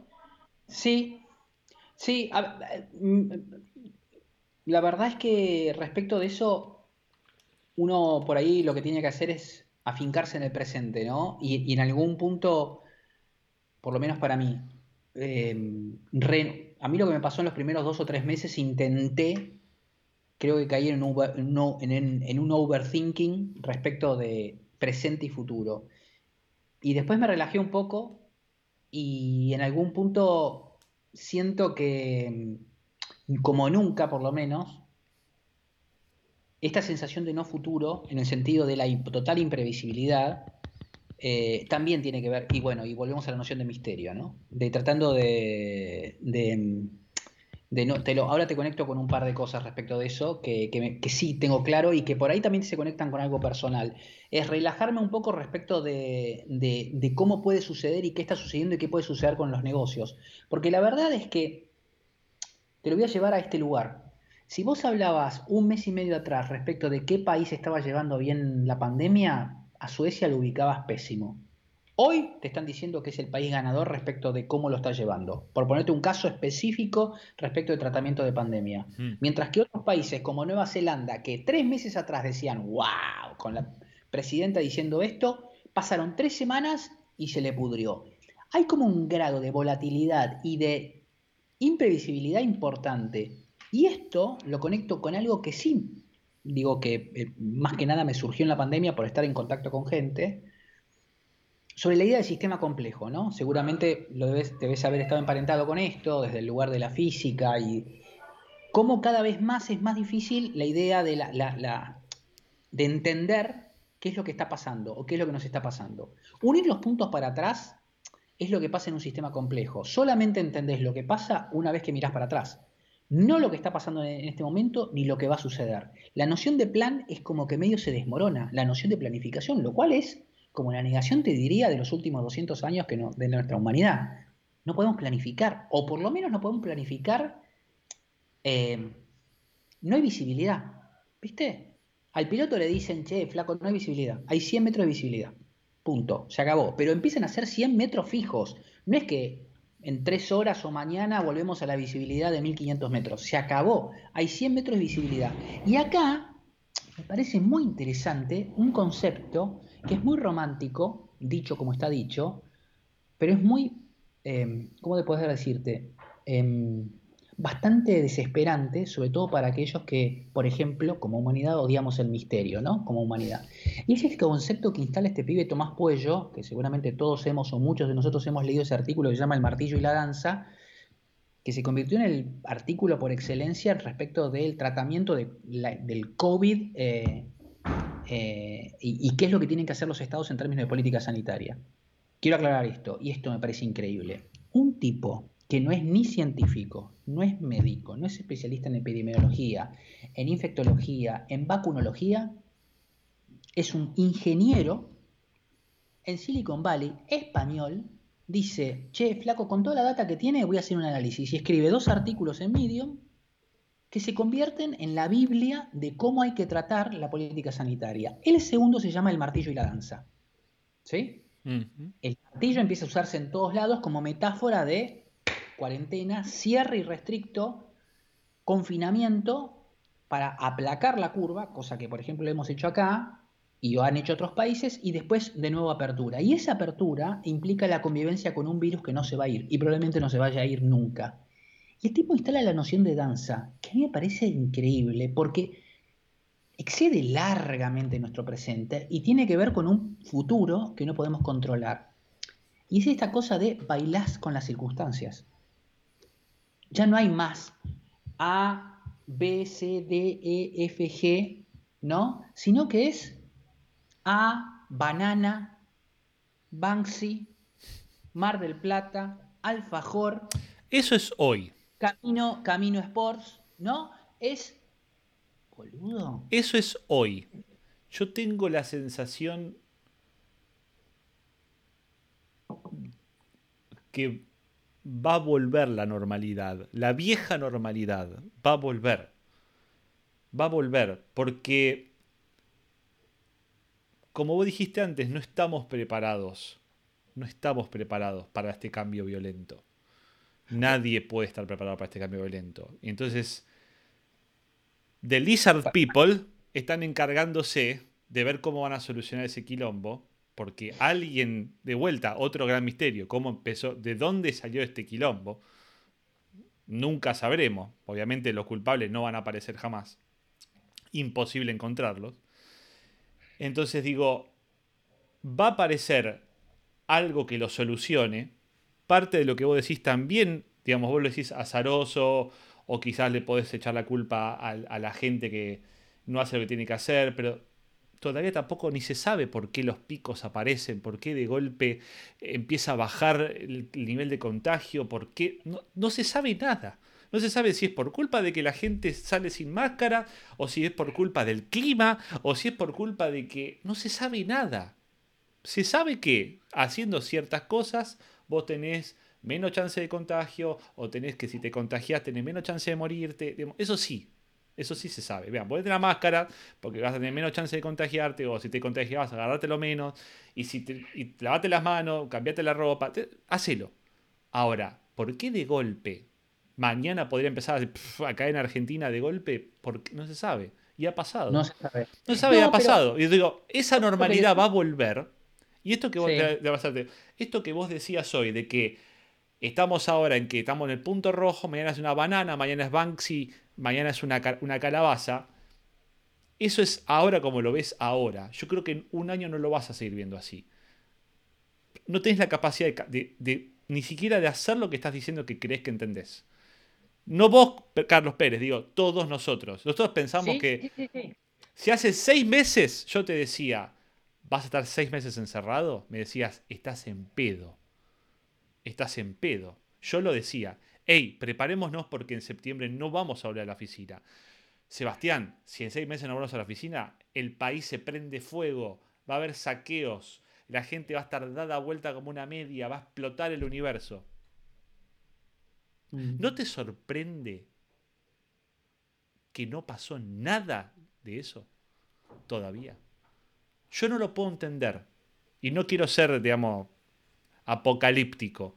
Pero digo, lo que más temía de todo esto era un levantamiento social en todo el mundo. No pasó nada. No pasó nada. Bueno, Pasó más porque mataron a George Floyd que por el COVID. O sea, estaban todos en la calle sin importarles el COVID, ajusticiando la vida de este pobre tipo. Pero por COVID nos va y nos viene. bueno, pero Sebas, ya hay, ya hay papers donde establecen relaciones, por supuesto. que Siempre, también es verdad que, y esto es lo que iba a decir antes respecto de unir los puntos para atrás, ¿no? Pero ya hay papers que establecen una relación, ¿sí? Neurobiológica y también psicoanalíticos respecto de por qué en este momento surge el conflicto de racismo y no antes, y no antes, Mirá. con esta virulencia. Mira vos. ya lo hay y se empieza a explicar por determinado tipo de patologías que surgen, etcétera. Pero también lo que te iba a decir respecto de unir los puntos para atrás. La verdad que conceptos, los conceptos son estructurantes y unir los puntos para atrás, esto ocurrió por esto, por esto, por esto, por esto, en realidad es el camino que vos haces a- para atrás, construyendo, uniendo punto A, viste como las constelaciones. Vos mirás un montón de estrellas y, boludo, vos ahí ves una osa uniendo nueve estrellas. Y yo veo un cucurucho de Vía Flaminia uniendo ocho. A- Ahí es donde yo digo, el, el concepto estructurante surge porque me da tranquilidad. Uno. Dos. Estoy seguro que vamos a volver a una normalidad y que no va a haber un punto de inflexión dramático y la humanidad no se va a volver ni mejor ni tampoco va a haber cambios radicales. Yo creo particularmente eso. Lo que sí me parece es que hace mucho tiempo, y no producto del COVID, ya viene surgiendo, producto de la dinámica tecnológica, producto de la velocidad con la cual suceden las cosas, cierta incapacidad de poder planificar. Y eso sí viene sucediendo. Y cada vez más, por lo menos para mí, está esta cosa de un fenómeno complejo como el mundo, no admite, por lo menos para mí, cada vez más diagnósticos racionales para la explicación. Y entonces los cines negros, boludo, ya empiezan a ser norma, si vos me, me preguntás a mí. Porque, ¿entendés? Digo, ah, boludo, pero si- cuando todos los cisnes negros, em- cuando todos los cisnes empiezan a ser negros, ¿qué pasa con los cisnes? ¿Viste? Digo, pasó una pandemia, ¿está bien? Tuvimos el SARS, tuvimos una, una crisis, una crisis como la del 2008, olvídate de lo nuestro, ¿no? Porque lo nuestro Sí, es sí, sí, sí, sí. recurrente. A lo, que, a lo que voy es, y mucha gente te habla, de hecho, en San Andrés está Cervoni, que es un especialista en sistema complejo, que te dice, olvídate de poder planificar, olvídate de poder entender el mundo, y lo habla desde el management. ¿eh? Después tenés una mina que es física, que se llama Victoria Semellenko, que también vive en la Argentina, que te explica y te dice, el sistema complejo es... Su cantidad de variables no permite, de alguna manera, poder entenderlo. Solamente lo puedes entender hacia atrás, en retrospectiva. Ahora, hacia adelante es la imprevisibilidad pura. Y ahí hay vértigo y decís, wow. Pero hay ¿Cómo 100 encara- metros. Pero lo que yo ahí es. Me gusta, me gustó mucho lo de hay visibilidad 100 metros. Siempre tenés visibilidad 100 metros. Yo no creo Sí. en que no hay visibilidad. Si no estás ciego No, no. y con un bastón, y ahí no hay, no hay forma de llevar adelante nada, y en el mundo no funciona de esa forma. No estoy de acuerdo con esa política. ¿Y vos con 100 metros te sentís cómodo? Ponele. Totalmente. Totalmente, porque primero porque soy argentino. O sea, si, no, si no estoy cómodo con 100 metros, no puedo ser argentino. Acá, yo le decía a, a- a mi mujer esta semana, ¿vos te diste cuenta de lo que fue esta semana en noticias para nosotros? Mm. Che, se fueron los jueces. Che, hay un impuesto al dólar. Che, vamos a seguir en cuarentena. Che, no sé. Todos los días era noticia que en cualquier lado del mundo, con una al año de estas, cerram- cerramos. Cerra- bajá persiana porque cerramos. Esta semana en Argentina fue una noticia virulenta tras de otra y nadie se le movió un pelo. Sí, el diario se llenó la boca, hablando pavada, todo siempre. No pasó nada, las cosas siguen dando. Entonces yo siempre tengo visibilidad a 100 metros. Siempre tengo visibilidad a 100 metros. No sé qué va a pasar en diciembre. No sé qué va a pasar en diciembre. Ahora, eh, ¿estoy cómodo? Sí. ¿Me gusta? No. O sea, me encantaría tener visibilidad a 10 kilómetros, poner piloto automático de vez en cuando, que el avión me lleve tranquilo, sin estar esquivando gaviota montaña en el medio de la, niebla. Me encantaría. Pero bueno, digo, no creo, no creo que porque el, el- el sistema sea complejo, de que sea innavegable y de que uno no pueda, dentro de esos 100 metros, trazar una línea. Porque creo que eventualmente al menos podés ver si en esos 100 metros te está el precipicio o no está el precipicio. Sí. El precipicio lo ves. ¿Y por tu formación, sentís que estás preparado para eso o no? ¿O tu formación es completamente, eh, te, tire, te pide más visibilidad? Es que la formación eh, depende cómo lo veas. ¿Qué querés decir? ¿Académicamente o querés decir de, de mi rubro? ¿De dónde lo querés analizar? Bueno, buena pregunta. Por- Contestame vos. per- perdón que sea tan, tan explícito, pero soy ingeniero. Eh, Claro, por eso, por eso, por eso. Sí, ya lo dijiste, sí, por eso te preguntaba. Desde el lado del, del rubro, eh, yo me, me considero bastante un, un, un sapo otro pozo a veces. Eh, eh, a veces yo me encuentro hablando con gente diciendo, pero ¿cómo no viste este tema? Y te dicen, no. Entonces, a veces también me siento de que a veces yo... eh, ¿Viste esta película de Mothman Prophecies? ¿Te acordás de la película esta con este, con este tipo, eh, este galán de los 90 con el pelo blanco? ¿Cómo se llama este flaco? Richard Gere. Con Richard Sí. Gere. ¿La viste esa película? Que era, había, había un mito del, del hombre polilla, del Mothman, que el tipo predecía cosas. Y entonces eh, la película es bastante. es como de terror, pero no.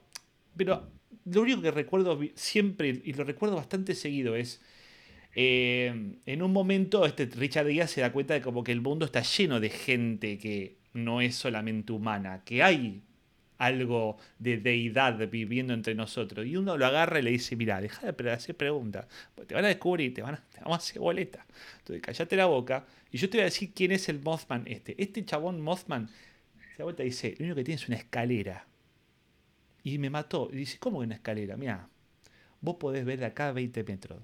Este chabón ve 10 kilómetros, nada más. No es un dios, no está haciendo nada mal. Lo único que tiene es una escalera larga que se sube arriba y mira para adelante. Y entonces puede ver mucho más de lo que vos ves. Nada más. Planteando un sistema de que hay un destino y un montón de cosas, como que no es futuro randómico y bla, bla, bla. Pero es mortal ese momento de la, de la película porque es justamente lo que a mí me dio como. me trajo una tranquilidad en general en mi vida. Es tipo, hay gente que tiene la capacidad de subirse a la escalera. ¿Por qué yo no puedo subirme a la escalera?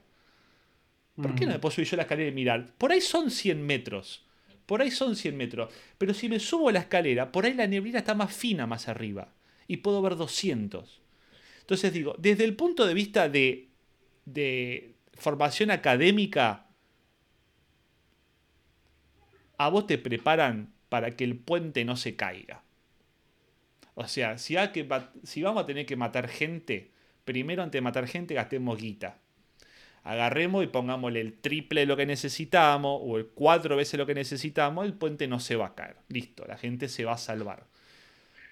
Eso es lo que te dice la- los papeles, o sea, estudias matemática, estudias física, estudias estructuras, estudias lo que vos quieras. Ahora, en el rubro, y eso está súper bastardeado. Nos bastardean también, nos bastardean. Eh, El, el mundo hoy es tecnológico. El mundo hoy es computación, como dice eh, eh, Juan Ramiro Fernández. Ahí. Es.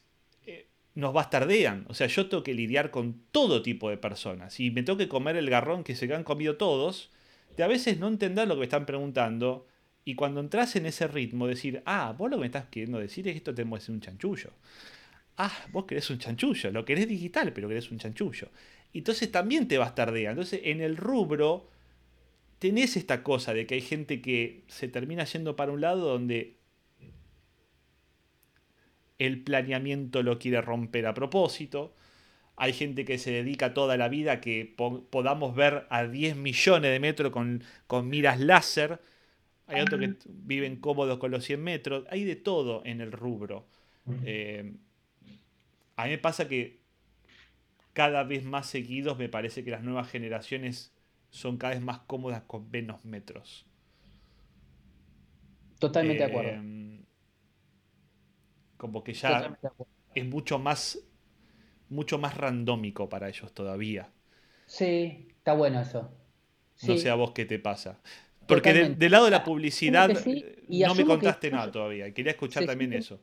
¿De qué? ¿Cómo? Del lado de la publicidad tampoco hablamos demasiado porque quería que me contaras un poco de eso en algún aspecto. Sí, me parece que, bueno, desde ese lugar te podría decir que, y de lo que se indaga y de lo que se trata de entender, sí, adhiero completamente. Me parece, desde mi lugar, desde mi humilde lugar, que sí, que no les interesa tampoco a, a ciertas generaciones. Se sienten más cómodas, pero ¿sabes qué? Me parece que tampoco están interesadas en ver. Este es el tema. Pero no interesadas en ver desde el lugar de, no les importa la, la- la ignorancia, la- no, no hay un juicio de valor. Yo creo, es más, es- si, si hay un juicio de valor en lo que estoy diciendo es positivo. Es como que hay una, una intención menos, o sea, menos control sobre lo que sucede. Menos control. Sí, sí. Menos ambición, menos ambición de control. Que por otra parte, también, no sé hasta qué punto controlábamos, ¿viste? No sé si no era una falacia la- el control, no sé si era una ficción.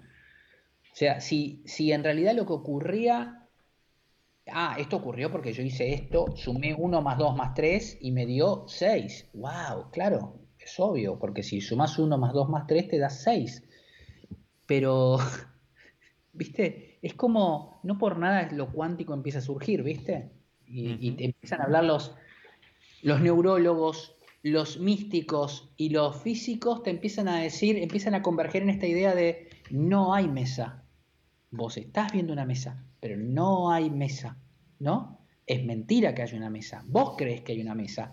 Y es muy interesante, es muy interesante eso, porque cuando empiezan a converger ese tipo de saberes, justo en este momento de la humanidad, yo digo, ¿por qué esto pasa? Y te lo junto con las generaciones nuevas que de pronto te dicen, o aparentemente te empiezan a decir, a ver, esto tiene que ver con el famoso, el famoso, bueno, que me pasó a mí como caso. eh, me encanta el laburo que estoy haciendo. Dos cortes, dos semanas después, me voy a Australia a cosechar manzanas. ¿No? E- Es un caso paradigmático de este lugar, de Los, los kiwis, los kiwis en Nueva Zelanda. los kiwis, claro. Entonces, ahí lo que vos decís es, creo que hay como, de todo lo que acabo de decir en los últimos 60 segundos, hay como una conexión, hay un hilo invisible que conecta todo eso, que tiene que ver con eh, la idea de control incluso sobre mi propia vida, eh, no es la que, no es tu idea de control, no es tu idea de control, Carlos Pérez. Vos tenías una idea de control que no es mi idea de control. Mi idea de control es mucho más humilde desde el lugar de lo que planifico hacia futuro, que probablemente planifique muy poco, pero hay un control mucho mayor sobre otro tipo de cosas. Por ejemplo, la idea de procrastinación del placer es una idea que me parece absolutamente inútil y tengo mucho más control sobre mi placer del que vos tenés. Sobre mu- mucho más control sobre lo que pretendo. No, tengo más control del presente y menos control del futuro. Por ejemplo, diría. Y eso me parece que sí tiene que ver con, con las generaciones, ¿no? Nuestras, una generación como la mía, desdeñado al presente para endiosear el futuro. Está bien, es propio del modernismo. Y me parece que las, las generaciones actuales tienen todo su foco en el presente y mucho menos en el futuro. Y no me parece mal, no me parece mal. Me parece que es, eh, en algunos casos, hasta admirable. Es la- ciertamente interesante. Es, es ciertamente interesante. Es soltarle las riendas a eso que creíamos que era el control también.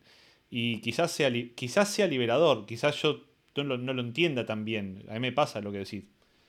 ¿Cómo que vos a mi laburo y te vas a cosechar kiwi? ¿Qué- ¿Cuál de las dos es? ¿Es esta o la otra? Eh, Claro. so- soltarle las riendas a eso debe ser liberador. Yo creo que Totalmente. como dije antes, y parece medio trillado a veces, eh, cliché, El contexto es todo. Yo creo que no es lo mismo decir eso cuando tenés 20, cuando decís 30, cuando tenés 40. Cuando tenés 50, 60. No es lo mismo. Eh, ¿Qué va a pasar con esta generación cuando tenga 40? ¿Va a ser igual? Cuando de golpe haya gente que dependa de ellos. Y no estoy hablando solamente de sus hijos. Estoy hablando de cuando estén en un puesto de laburo donde de golpe, si ellos laburan mal o laburan bien, implica que hay ya familias que coman bien o que coman mal. ¿Van a ser iguales de flojos? Ahí me da no sé si miedo.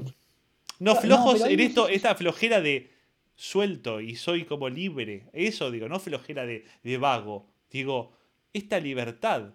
Porque no conozco, no conozco libertad y trabajo duro en simultáneo. Y trabajo No, duro Y, y, digamos, responsabilidad en el sentido de cuando hay gente que depende de vos. Cuando ya no sos solo. Sí, me, da la sensación también de que mm, cuando escuchás a, a chicos como Greta, a, como Greta y a muchos chicos de esa edad, en realidad los tipos ya te... Está bien lo que vos estás preguntando, pero en realidad ellos cuestionan ya los fundamentals. ¿Por qué hay que crecer? ¿Por qué hay que crecer? ¿Por qué? ¿Por qué si este trimestre fue del 1.1, el otro trimestre tiene que ser del 1.8? ¿Por qué? Sea, te vienen así. De hecho, te dicen, el crecimiento hace inviable este planeta. Entonces, te atacan fundamentals que son nuestra cancha sobre la, que, que delimitó el deporte que jugamos, no vos y yo, sino 150 años la humanidad, como mínimo. Está bien, está, está perfecto que ellos cuestionen Ahí eso. te atacan los fundamentals y, digo, en el medio la, la humanidad transiciona, no transiciona de un día para el otro, nada ocurre de un día para el otro, y esto es lo que empieza a, a crujir, ¿viste? Eh, y- A mí me pasa, me pasa mucho en pandemia esto. Hoy escuchaba a una amiga hablar. ¿Cuántas veces escuchaste el año está perdido en lo que va de estos seis Sí, meses? claro, claro, sí. El año no, está perdido. pero el año está perdido. El año está perdido. Yo decía, ¿perdido para quién? Pues yo estoy viviendo. No, pero Sí. los, chicos, los chicos no fueron al colegio. Y yo decía, ¿y? Mm. Sí, sí, sí, sí. ¿Cuál, qué- Sí. cuál es el problema de que los chicos no hayan ido al colegio? Más allá de la inconveniencia para los padres que tienen que laburar, para Mm. todo lo que implica la vida social. Yo entiendo eso. Pero en términos reales, ¿cuál es? Si tuviéramos que hacer a todo el mundo repetir el año que viene. ¿Cuál es? Un colapso en el sistema educativo, las escuelas no podrían tener... eh, digamos, los pibes que en tanto los años van a ser los mismos. O sea, ¿cuál es con que se pierda un año? ¿Quién nos está corriendo para que los pibes de quinto egresen de quinto este año para que entren el año que viene a otra cosa y sacártelos de encima? ¿Quién le importa eso? Eso se acerca bastante a esa lógica que mencionábamos No lo entendí todavía. Y me estoy Y todo el tiempo cuestionando esto. No entiendo qué estamos corriendo. A nivel de todo, a nivel país, a nivel lo que vos quieras. ¿Por qué no puede haber un parate? ¿Por qué no hay un botón de pausa? No te estoy hablando de un botón de stop. Es un botón de pausa. El botón de pausa existe, siempre existe el botón de pausa. Yo no, Mm. no quiero un botón de stop. Yo no quiero que dejemos de pagar las deudas. No quiero que dejemos de, de avanzar. Pero pues pausa. Tipo, che, este año no vamos a pagar las deudas. Vamos, pero digo, vos debes algo, no te la vamos a cobrar. El que viene volvés. Está todo bien. No pasa nada. ¿Qué pa- no pasa nada. No pasa absolutamente nada. Eh, todo, a nivel negocios, o sea, lo que hayas encarado, lo que sea. ¿Por qué querer mantener esta normalidad en algún aspecto y en otro aspecto decir, no, esta es la nueva normalidad? No termino de entender esa parte. ¿Qué- qué te- ¿Por qué está perdido el año? Eso es lo que digo. ¿Por qué? ¿A quién se le perdió? A mí no se me perdió, yo lo estoy viviendo. Sí, bueno, ahí hay un... Me remito inmediatamente a alguien que estuve leyendo en los últimos años, que es filósofo coreano que vive en Berlín, que se llama Byung-Chul Han, y que como muchos eh, en los últimos tiempos habla de la productividad. Yo creo que el año está perdido para aquellos que piensan que el año sirve para producir. Y, y sí, como vos dijiste, si fuera desde ese lugar, el año está perdido. Los chicos tienen que ir al colegio porque tienen que ser... eh, artefactos que se funcionan y se, que se capacitan para una productividad. Un día, dos meses o un año es una pérdida enorme en términos de productividad si lo pienso desde ese lugar. Ahora, salís de la lógica de la productividad y inmediatamente empezás a ver un incendio de 150.000 hectáreas en California. Eh, salís de la productividad y ves lo mismo en Australia. Eh, o ves el Ártico derritiéndose si salís de la productividad y decís, eh, que, ¿viste? Ahí es donde yo digo las lógicas que empiezan a pasar, ¿viste? Que las lógicas que empiezan a colisionar y son como movimientos tectónicos. Y, y ocurre. El otro día escuchaba a Jorge Carrión, que es un periodista español, periodista y escritor español, que escribió un gran libro en, que salió hace un mes y medio atrás, que se llama Lo Viral, ampliamente recomendable, un librito chiquito, es, hermoso y es un, como un diario que comienza el día en que el primer, el, paciente cero en Wuhan se, se infecta, la hipótesis de él es que el siglo XXI empieza ese día, el siglo XXI empieza con eso, con, con el primer paciente, el paciente cero en Wuhan, este, contagiándose el coronavirus. Em, y lo, y lo que, lo que en algún punto de- decía, decía Carrión respecto de todo esto es que la epidemia fue lo más anunciado que, que podía haber sido. O sea, no fue un cisne negro. Eh, si había algo que se sabía que podía ocurrir, pero de una manera casi justamente natural, es que esto sucediera. Y yo pienso lo mismo respecto de, ¿no nos pasará lo mismo con el desplazamiento de, de millones de personas por causas climáticas? Digo, ya empiezas a ver tipos que te hablan, o sea, no te estoy hablando de papers hipercientíficos escondidos en la darknet. La teoría de- conspiranoide, claro. no, boludo, hay gente que ya te dice, flaco, en menos de 10 años, la mitad de California va a ser invivible. Es así. Vos decís, "Uf, boludo, y lo ves, lo ves en diarios masivos de interés general. Entonces, ahí empieza también lo que todo ocurre de a poco hasta que todo ocurre de repente. Y la lógica productivista te hace decir este año está perdido. Ahora, la lógica de poder comprender que estamos literalmente rompiendo o serruchando la rama en la que estamos apoyados, es como medio obvia, ¿no? Y sin embargo seguimos, ¿viste? Y hay como una lógica de no parar. Ahí es donde está el sistema. Bueno, nada. Es un mambo ese, entender a dónde vamos en general. sí, E- Sí. Eso, es, eso es un, eso mientras, es un te- lindo mientras tema para. ¿viste? Ser la- el nivel de conciencia. El nivel de conciencia. Yo diría, esa, esa palabra también es, por lo menos a mí me resuena mucho. Mm, El nivel de conciencia. mm, ujú. Ahí es donde creo que las generaciones también que vienen son como más conscientes, pero no, no ni siquiera verbalizándolo, lo viven, lo irradian, por lo menos para mí. Yo tengo un concepto bastante eh, positivo. Po- positivo, claro, te iba a decir eso. Sí, sí, sí, sí, sí, súper, súper, súper, definitivamente. Eh, siento que son como más clarividentes en un montón de cosas, pero no pretendiéndolo ser, lo son, ¿viste? No diciéndolo, lo son. Nosotros como, lo nuestro era como mucho más la impostura para mí. Y, y- y- y- y al revés, mucho más, y mucha más ceguera, ¿viste? Pero bueno, Bueno, pero está bien, quizás era un, algo que queríamos. Quizás algo que queríamos lograr, quizás no nos enseñaron a eso, pero lo entendimos que era el camino. Y quizás no, fuimos la generación para llevarlo adelante, quizás sean los que están atrás. totalmente. totalmente. Educados o viéndonos a nosotros con estas ganas, digamos. Puede ser, una forma Sí. también. Totalmente. ¿Cómo venís con la charla? Ya te, dije que la primera hora se iba a ir, fue hora y media ya. Upa, mirá, estoy viendo 23.59. Y estoy, estoy, estoy un poquito golpeado, pero, pero como quieras, ¿eh? Estoy como, yo ya estoy como. Eh, tengo, y honestamente estoy contento porque tenía más temas todavía para charlar. Este, y mm, te voy a traer uno más para Adelante. tirarte de la lengua y estoy entre dos, están relacionados. Y Dígame. en una de las charlas que contabas hace unos años hablabas de Internet como el monstruo. Y hace unas, algunas charlas atrás eh, traje a un amigo que hace algunos años él me preguntaba, ¿qué es para vos Internet? Me decía él, y me- me sacaba el tema, ¿no?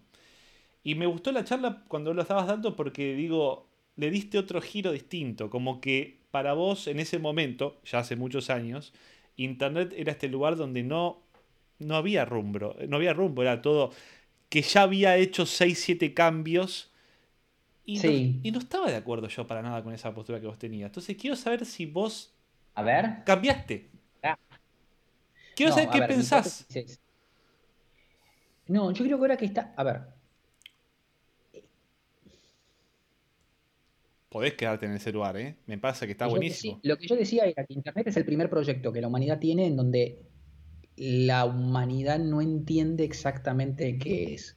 O sea, que no lo digo yo tampoco, digo, es, es- es el primer proyecto, Eric Schmidt lo dice, es el primer proyecto que la humanidad crea, ¿sí? Sin saber exactamente qué es. Entonces, yo ponía como ejemplo, siempre hago el mismo ejemplo, es el primer vaso y este vaso son exactamente lo mismo. No hay nada que los diferencie el primer vaso de la humanidad. A este no hay nada.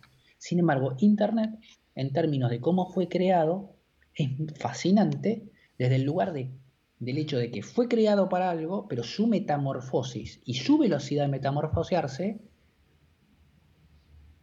es inédita para un proyecto humano. Pero estás hablando de los negocios ahí. Y ahí quiero aclarar algo. Estás hablando de los negocios. No, no estoy hablando de la universidad, estoy hablando de la naturaleza. Cuando yo creé, eh, cuando yo creé como humano la internet, la creé primero que nada para transformar, para tra- eh, tra- transportar información encriptada de un, de un lugar a otro en plena Guerra Fría. Ok, contame cómo eso es distinto ahora. Porque vos hablaste, ya en ese momento hablaste de que había seis cambios ocurridos. No, no, no, no, lo que, a ver, no sé. no hay, ser. no, no, pero digo, los enumeraste y dije, ok, tiene sentido esto. Pero tiene mí- sentido desde el lado del negocio. Digamos, de las cosas que se fueron parando arriba de eso. Pero Internet fue siempre Sí. lo mismo. Siempre fue intercambio de datos. Sí, Siempre. intercambio de datos. eh, Sí, Nunca cambió. pero la naturaleza. La capacidad de... Es como yo te dijera, hace poco leía mm, un, blog muy bueno que se llama The Convivial Society. Y, lo que ellos decían es, la tecnología pro- provoca en la humanidad lo mismo que la producción tecnológica, la producción industrial produjo en la guerra. La guerra adquiere una escala que cambia la naturaleza de la propia guerra cuando entra la tecnología dentro de la producción tecnológica de armas. Está claro. ¿Por qué? Porque tiene la capacidad de transformar, de, de- de transformar la guerra a un punto tal, ¿sí? que puede destruir a los mismos actores de la guerra, a todos, cosa que no hubiera pasado sin la comunicación tecnológica. Entonces, sigue siendo lo mismo, sigue siendo un combate entre uno, dos o más bandos. Es lo mismo que yo te dijera intercambio de datos. Yo coincido, coincido con vos. Ahora, del primer, del primer objetivo que tuvo, de la primera Sí, de man- razón de- desde mandar tuvo- mails a donde estamos hoy. está- Exacto. está claro. hoy para, e- es eso lo que yo voy. Digo, es como. Es, es fascinante y es como inquietante, por poner dos palabras. ¿Entiendes? Digo, ahora entiendo lo que vos decís. Para, para, para, para. Si lo resumo a lo que, se, a lo que sigue pasando, nos seguimos cambiando datos. Es así. La story, la última story posteada por, una, por un amigo a- en, en- en Instagram sigue siendo lo mismo que un señor mandándole datos Que desde mandar Ohio. un, mandar a- un mail a 10 metros de distancia en la computadora al lado. coincido. A mí me parece que desde ese lugar, sí yo creo que la dinámica, ponerle lo que está arriba para llegar a un acuerdo, es raro, es raro, es raro, es un monstruo, es, es, es incontrolable. También se volvió incontrolable.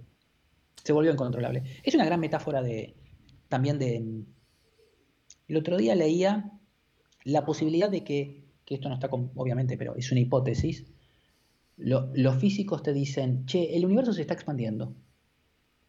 Eso, Primero, esta, esta eso no es una humana, hipótesis. Para mí, Eso no es una no, hipótesis. no, a lo que voy es esto, no, no, no, no. Se eso está no es expandiendo y la expansión se está acelerando. Se está acelerando, exactamente. No es esa la hipótesis. La hipótesis es, hay un momento en que esa expansión provoca la ruptura de la expansión del universo. La ruptura. La ruptura implica la desaparición del universo. leía un, artículo que hablaba sobre eso. Esa ruptura, ¿sí? Implica que en algún lugar haya un desgarro, explicado muy bruto, implica la ruptura del universo y la inmediata desaparición. Sí, es una posibilidad. Es genial porque te genera un vértigo diciendo, bueno, mañana. mañana, en menos de 30 segundos, ¿no? Volviendo a Internet, pensaba, pensé cuando escuchaba la expansión, ¿no? Dije, boludo, Internet es bastante parecido en ese sentido. ¿Se entiende lo que voy? Digo, es como que se expande. Y obviamente sigue haciendo lo mismo, está claro. Pero la lógica, el futuro es tecnológico, el presente es tecnológico, es computación, es como que se está expandiendo. Se expande en términos de lo que coopta, ¿sí? Coopta todo y se expande y no deja de expandirse. Nada, era eso. No, no, no te quería. No, no, mucho más está perfecto, está perfecto. ¿Y cómo ves? Eh, porque en la charla hace unos años, que ya creo que la que estaba viendo era, de una charla hace seis años, había un término que, que lo usabas intercambiablemente y es algo que yo trato de educar al respecto de eso. Es una pavada. Pero intercambiabas información con datos. Mm, totalmente, no es lo mismo. No es lo mismo. Para nada. Y eso es algo que todavía Internet no está lidiando con ese tema.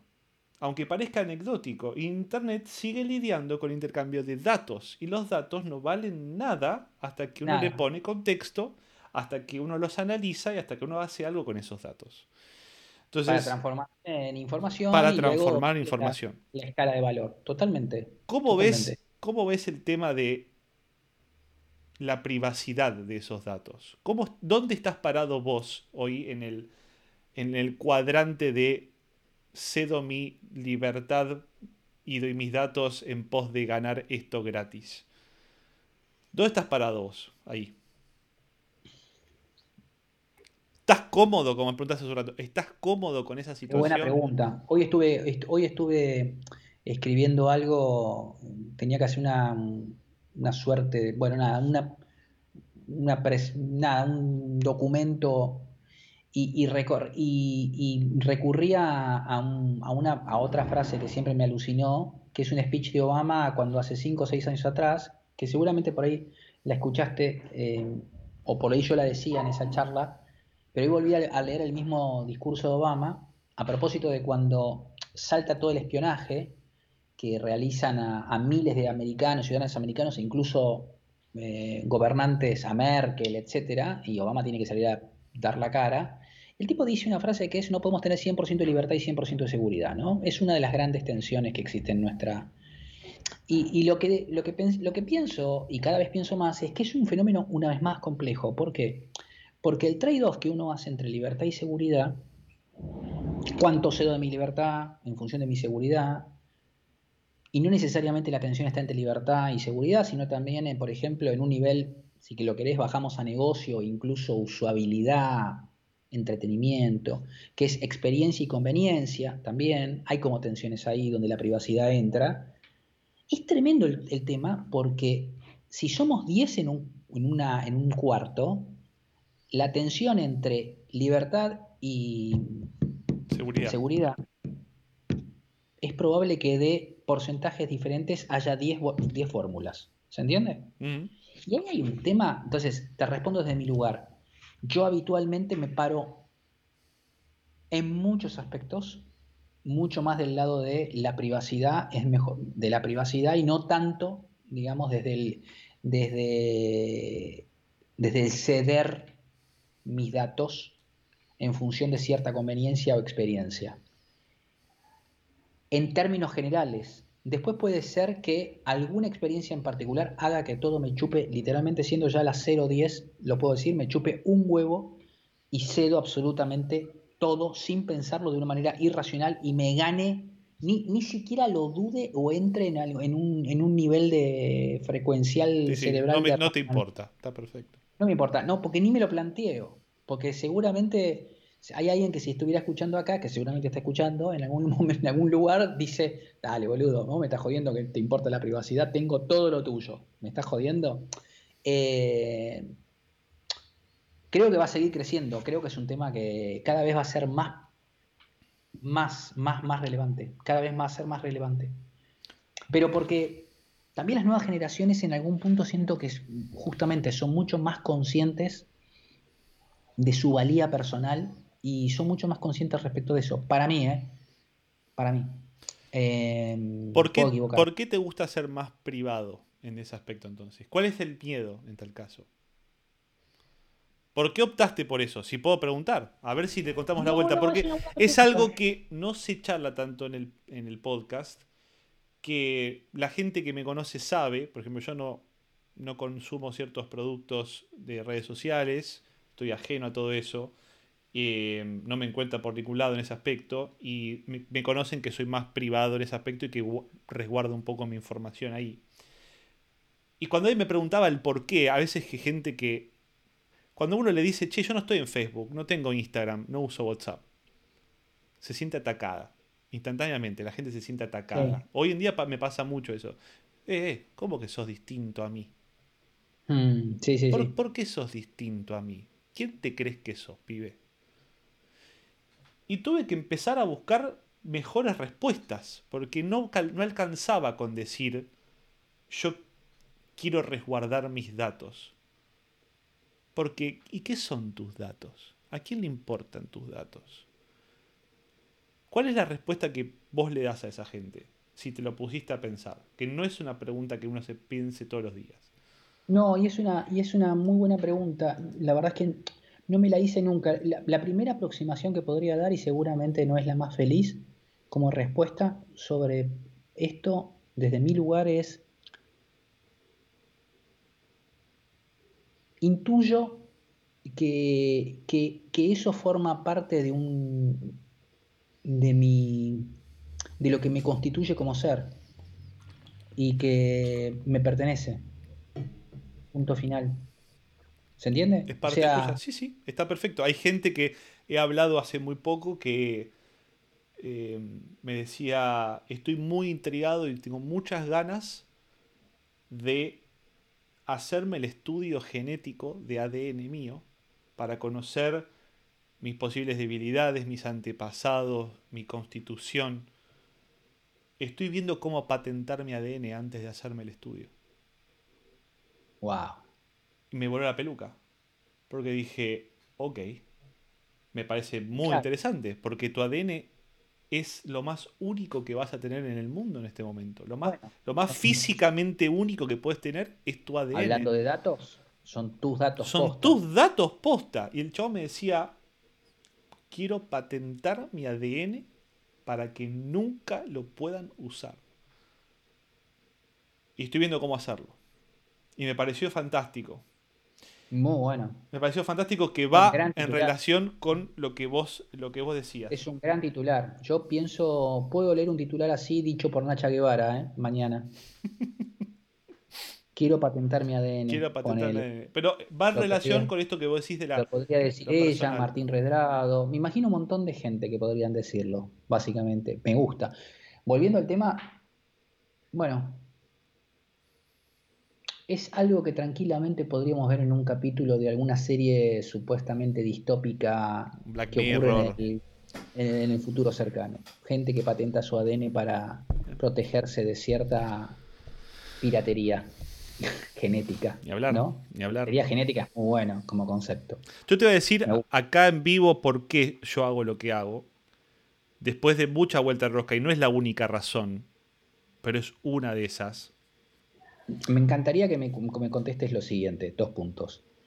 Con todos los personajes, luego, por inteligencia artificial, puedo sintetizarlos y hacerles decir lo que quiera, con lo cual, obviamente, después los utilizaré a mi antojo, entre otras cosas, para extorsionarlos porque voy a tener videos de, de ellos diciendo barbaridades, o mejor dicho, cosas muy inteligentes de las cuales se sentirían muy pero muy poderosos que salgan a la luz. Y como ya sos, como ya sos el décimo, con estos primeros 10 tengo garantizado mi forma de vida para los próximos 10 años, justamente, ¿no? Claro. Era una buena respuesta, ¿no? ¿O no? ¿Qué decís? Podría ser.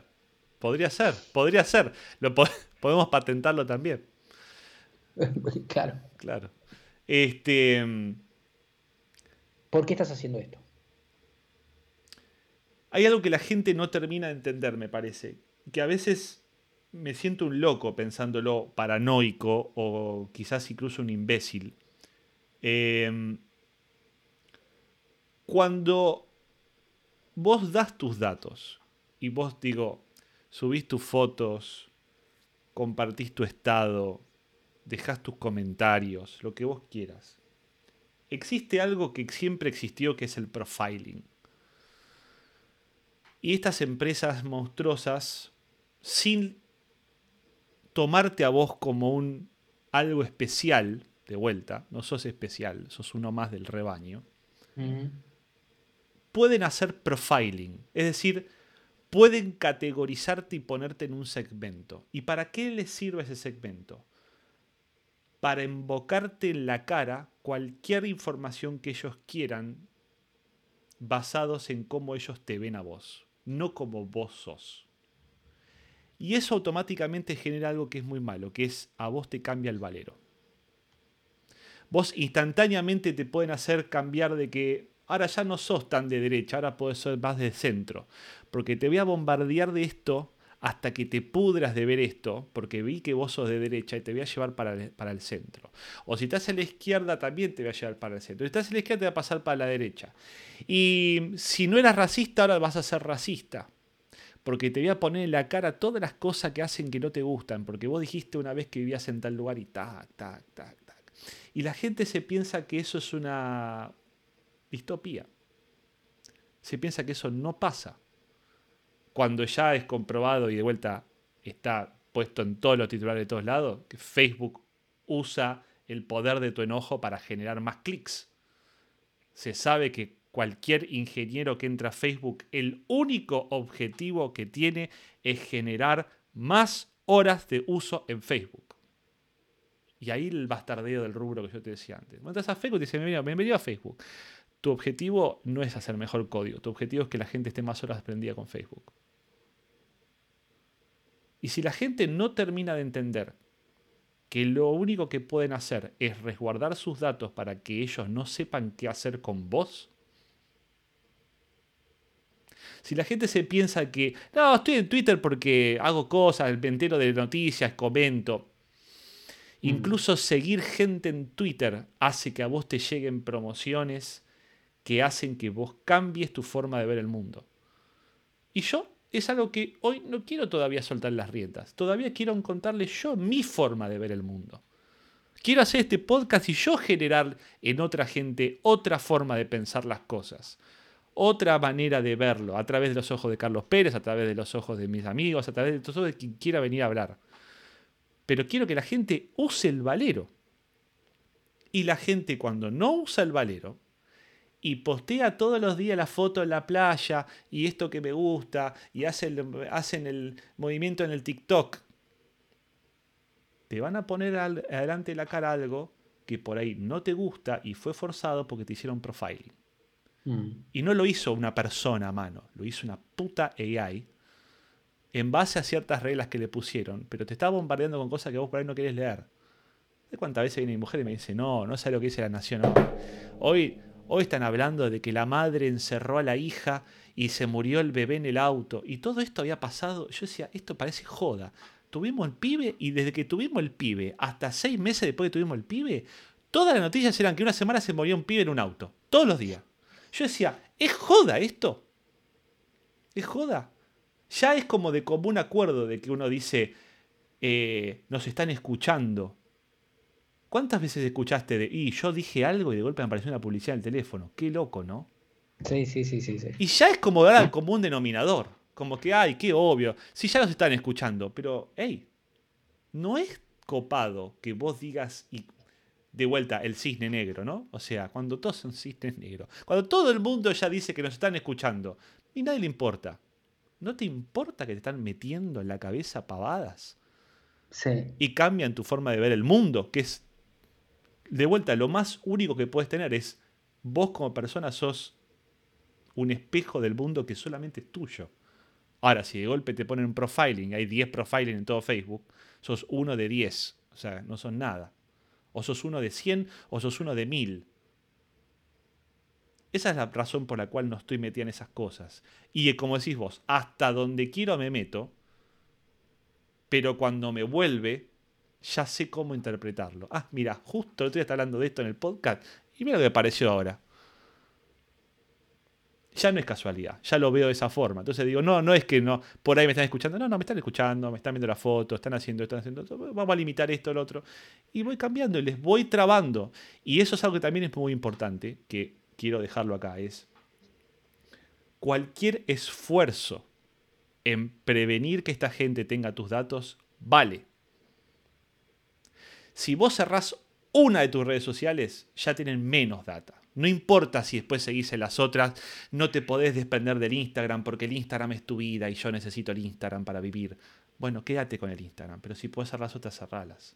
Mm. Si no podés salirte de WhatsApp porque WhatsApp tengo el grupo de las mamis y el colegio y cómo me contacto con mi médico y qué hago si estoy en COVID, la verdulería está en WhatsApp, bueno, está en quédate con WhatsApp, pero el resto sacalo.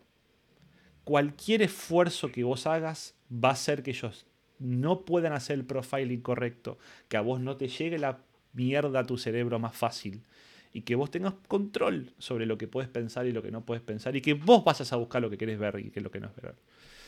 Eso, eso es la forma que yo lo veo. Quizás no sea la forma más copada, pero es la forma que lo veo así y me funciona. Ciertamente me funciona. Eh, me desconecto de ciertas cosas y cuando las voy a buscar encuentro por ahí a veces cosas que me gustan, a veces que no me gustan, pero voy contando la vuelta. Si uno llega y siempre encuentra cosas que o no le gustan o todo el tiempo te gustan, ahí tenés que sospechar un poco. Sí. Hay algo raro ahí. Hay algo raro. Si vos estás a YouTube y siempre hay un video que te gusta, ah, ¿cómo puede ser? O siempre estás al, al, de noticias y siempre están las tres primeras son las que te calientan. Pero mirá lo que dijo este hijo de puta. Pero mirá lo que pasó en este lugar. Pero mirá, no es a propósito.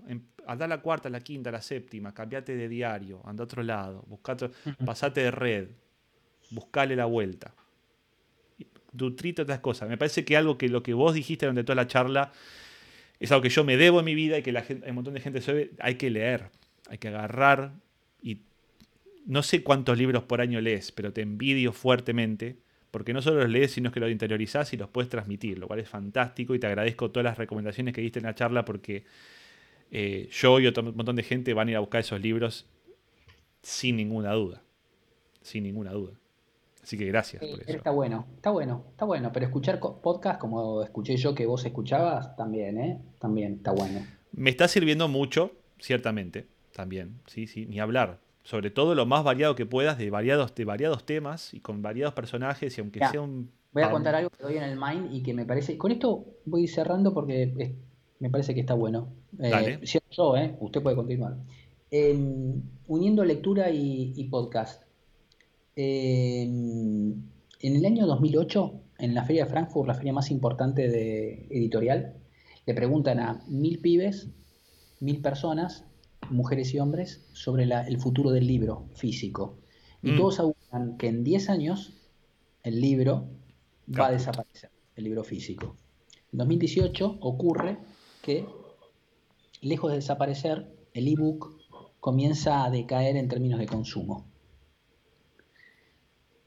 Hoy por hoy se está leyendo más que nunca, igual este año no lo tomemos como es una excepción, vamos a volver a la normalidad, pero sí sucedió algo que a mí me parece muy interesante en términos de cómo uno planea que puede llegar a ser el futuro, porque si uno pensaba y, decía, para, para, para, para, el término de conveniencia, un ebook es insuperable. Yo puedo ir mil millones de libros a la playa con un ebook, cosa que no podía hacer con el libro físico.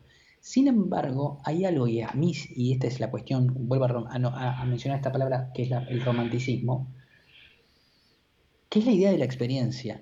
Claramente el ebook no pudo superar en términos de lectura, ni siquiera las nuevas generaciones, mira lo que te digo, en nuevas generaciones que no tenían la carga emocional de haber leído, como yo, muchos libros desde la adolescencia o desde la infancia, aún las nuevas generaciones sintieron que la experiencia del libro físico era insustituible. Y eso hizo que el ebook hoy se mantenga en una meseta y el libro físico incluso hoy esté sumamente vigente y creciendo. Sin embargo, ¿qué creció? El audiolibro. El audiolibro. No y ahí una vez más la voz, y ahí una vez más el fenómeno del auditivo y el podcast. ¿Por qué? Porque no quiso reemplazar, al igual que el ebook, la experiencia del libro físico, sino que instaló la idea de la lectura por un método absolutamente lateral para una ocasión que estaba muerta o absolutamente desperdiciada como la movilidad nuestra en grandes urbes o salir a caminar y en vez de escuchar a Conan O'Brien, escucho... Te clavas un Lo vengo meditando fuerte, pasa que tengo 10.000 podcasts que todavía quiero escuchar por el mal día, pero estoy eh, empezando a hacer limpieza porque tengo ganas de arrancar con los audiolibros fuerte. Está muy bueno. Te, tomo, te tomo eso y lo, lo expando el resto porque está muy bien. Está muy bien. Tengo sé que querés cortar. Suelo terminar el podcast con tres pequeñas preguntas para el invitado. Vamos. ¿Qué es algo que no podés esperar a que llegue? ¿Qué es algo que estás ansiando que llegue?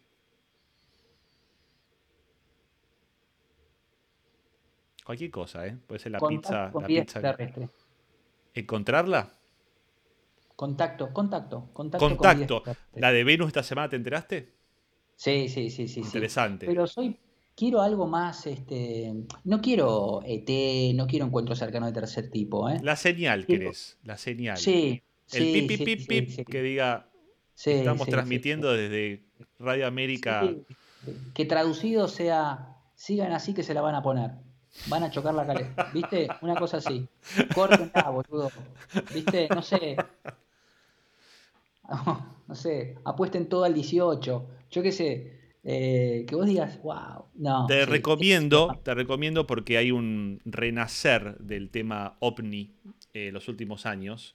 Te recomiendo fuertemente y al resto de la gente que escuche al Commander Fravor, que estuvo con Joe Rogan y después estuvo con Lex Friedman. A mí la charla con Lex Friedman me parece... La de Joe, Joe Rogan es un apasionado del fenómeno ovni lo llevó a Bob Lazar, que es un personaje bastante eh, conocido, de que supuestamente es un tipo que laburó con uno de estos motores antigravitacionales Sarasa Sarasa en el área 51. Lo lleva a Bob Lazar. Vean el de Bob Lazar, es interesante, es medio bola cero. Pero el de Commander Fravor no. El Commander Fravor es un chabón que estuvo, es un eh, marín, 18 años de carrera, y el chabón persiguió a un UFO, lo grabó con la cámara y fue hace 10 años. Es interesante la historia que tiene para contarte y le da una vuelta roja que vos decís, tremendo. Otro misterio, de vuelta, los misterios de la humanidad sin resolver. Eh, escuchátelo, eh, Joe Rogan con el Commander Fravor, debe tener un año, Es muy, muy lindo podcast, muy interesante y te, nada, lleno del misterio, ¿no? O sea, muy, muy copado. Eh, ¿Qué es algo a lo que le tenés miedo de que llegue?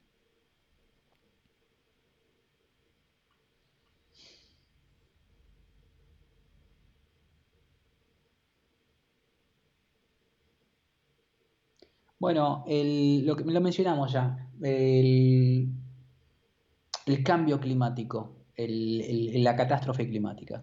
Mm. Me da miedo. Que de golpe te digan, che, subió un metro y medio el río de la Plata y Sí, sí, sí, sí, porque va a ser.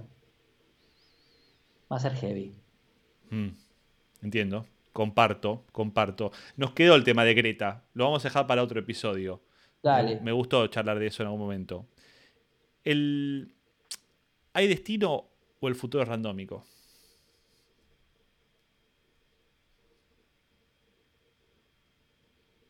No, el futuro es randómico. Pensé que ibas a ser el primero, mirá, pensé que ibas a ser el primero que me diga, hay destino, el futuro es randómico. Em, Carlos, ha sido mi honor de que hayas venido, de que te hayas quedado estoico estas dos horas de charla. Eh, muy Vamos. contento, muy, muy contento de, de tener esta charla con vos. Me encantaría que la retomemos más adelante bueno post-COVID. llamas mañana a las 9 de la mañana.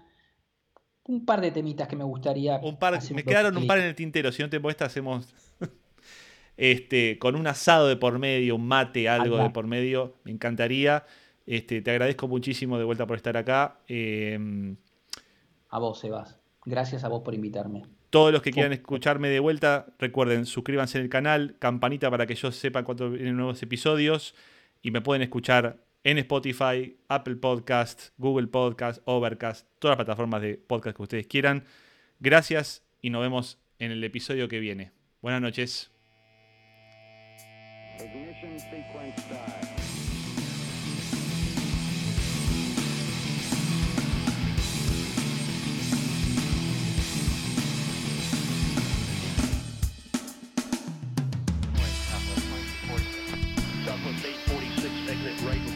1.65, get in. Break turn 65 south of 46. Southwest 2246, traffic is 2 out for the runway, runway 31 center, turn left, heading 250, clear for takeoff. 250.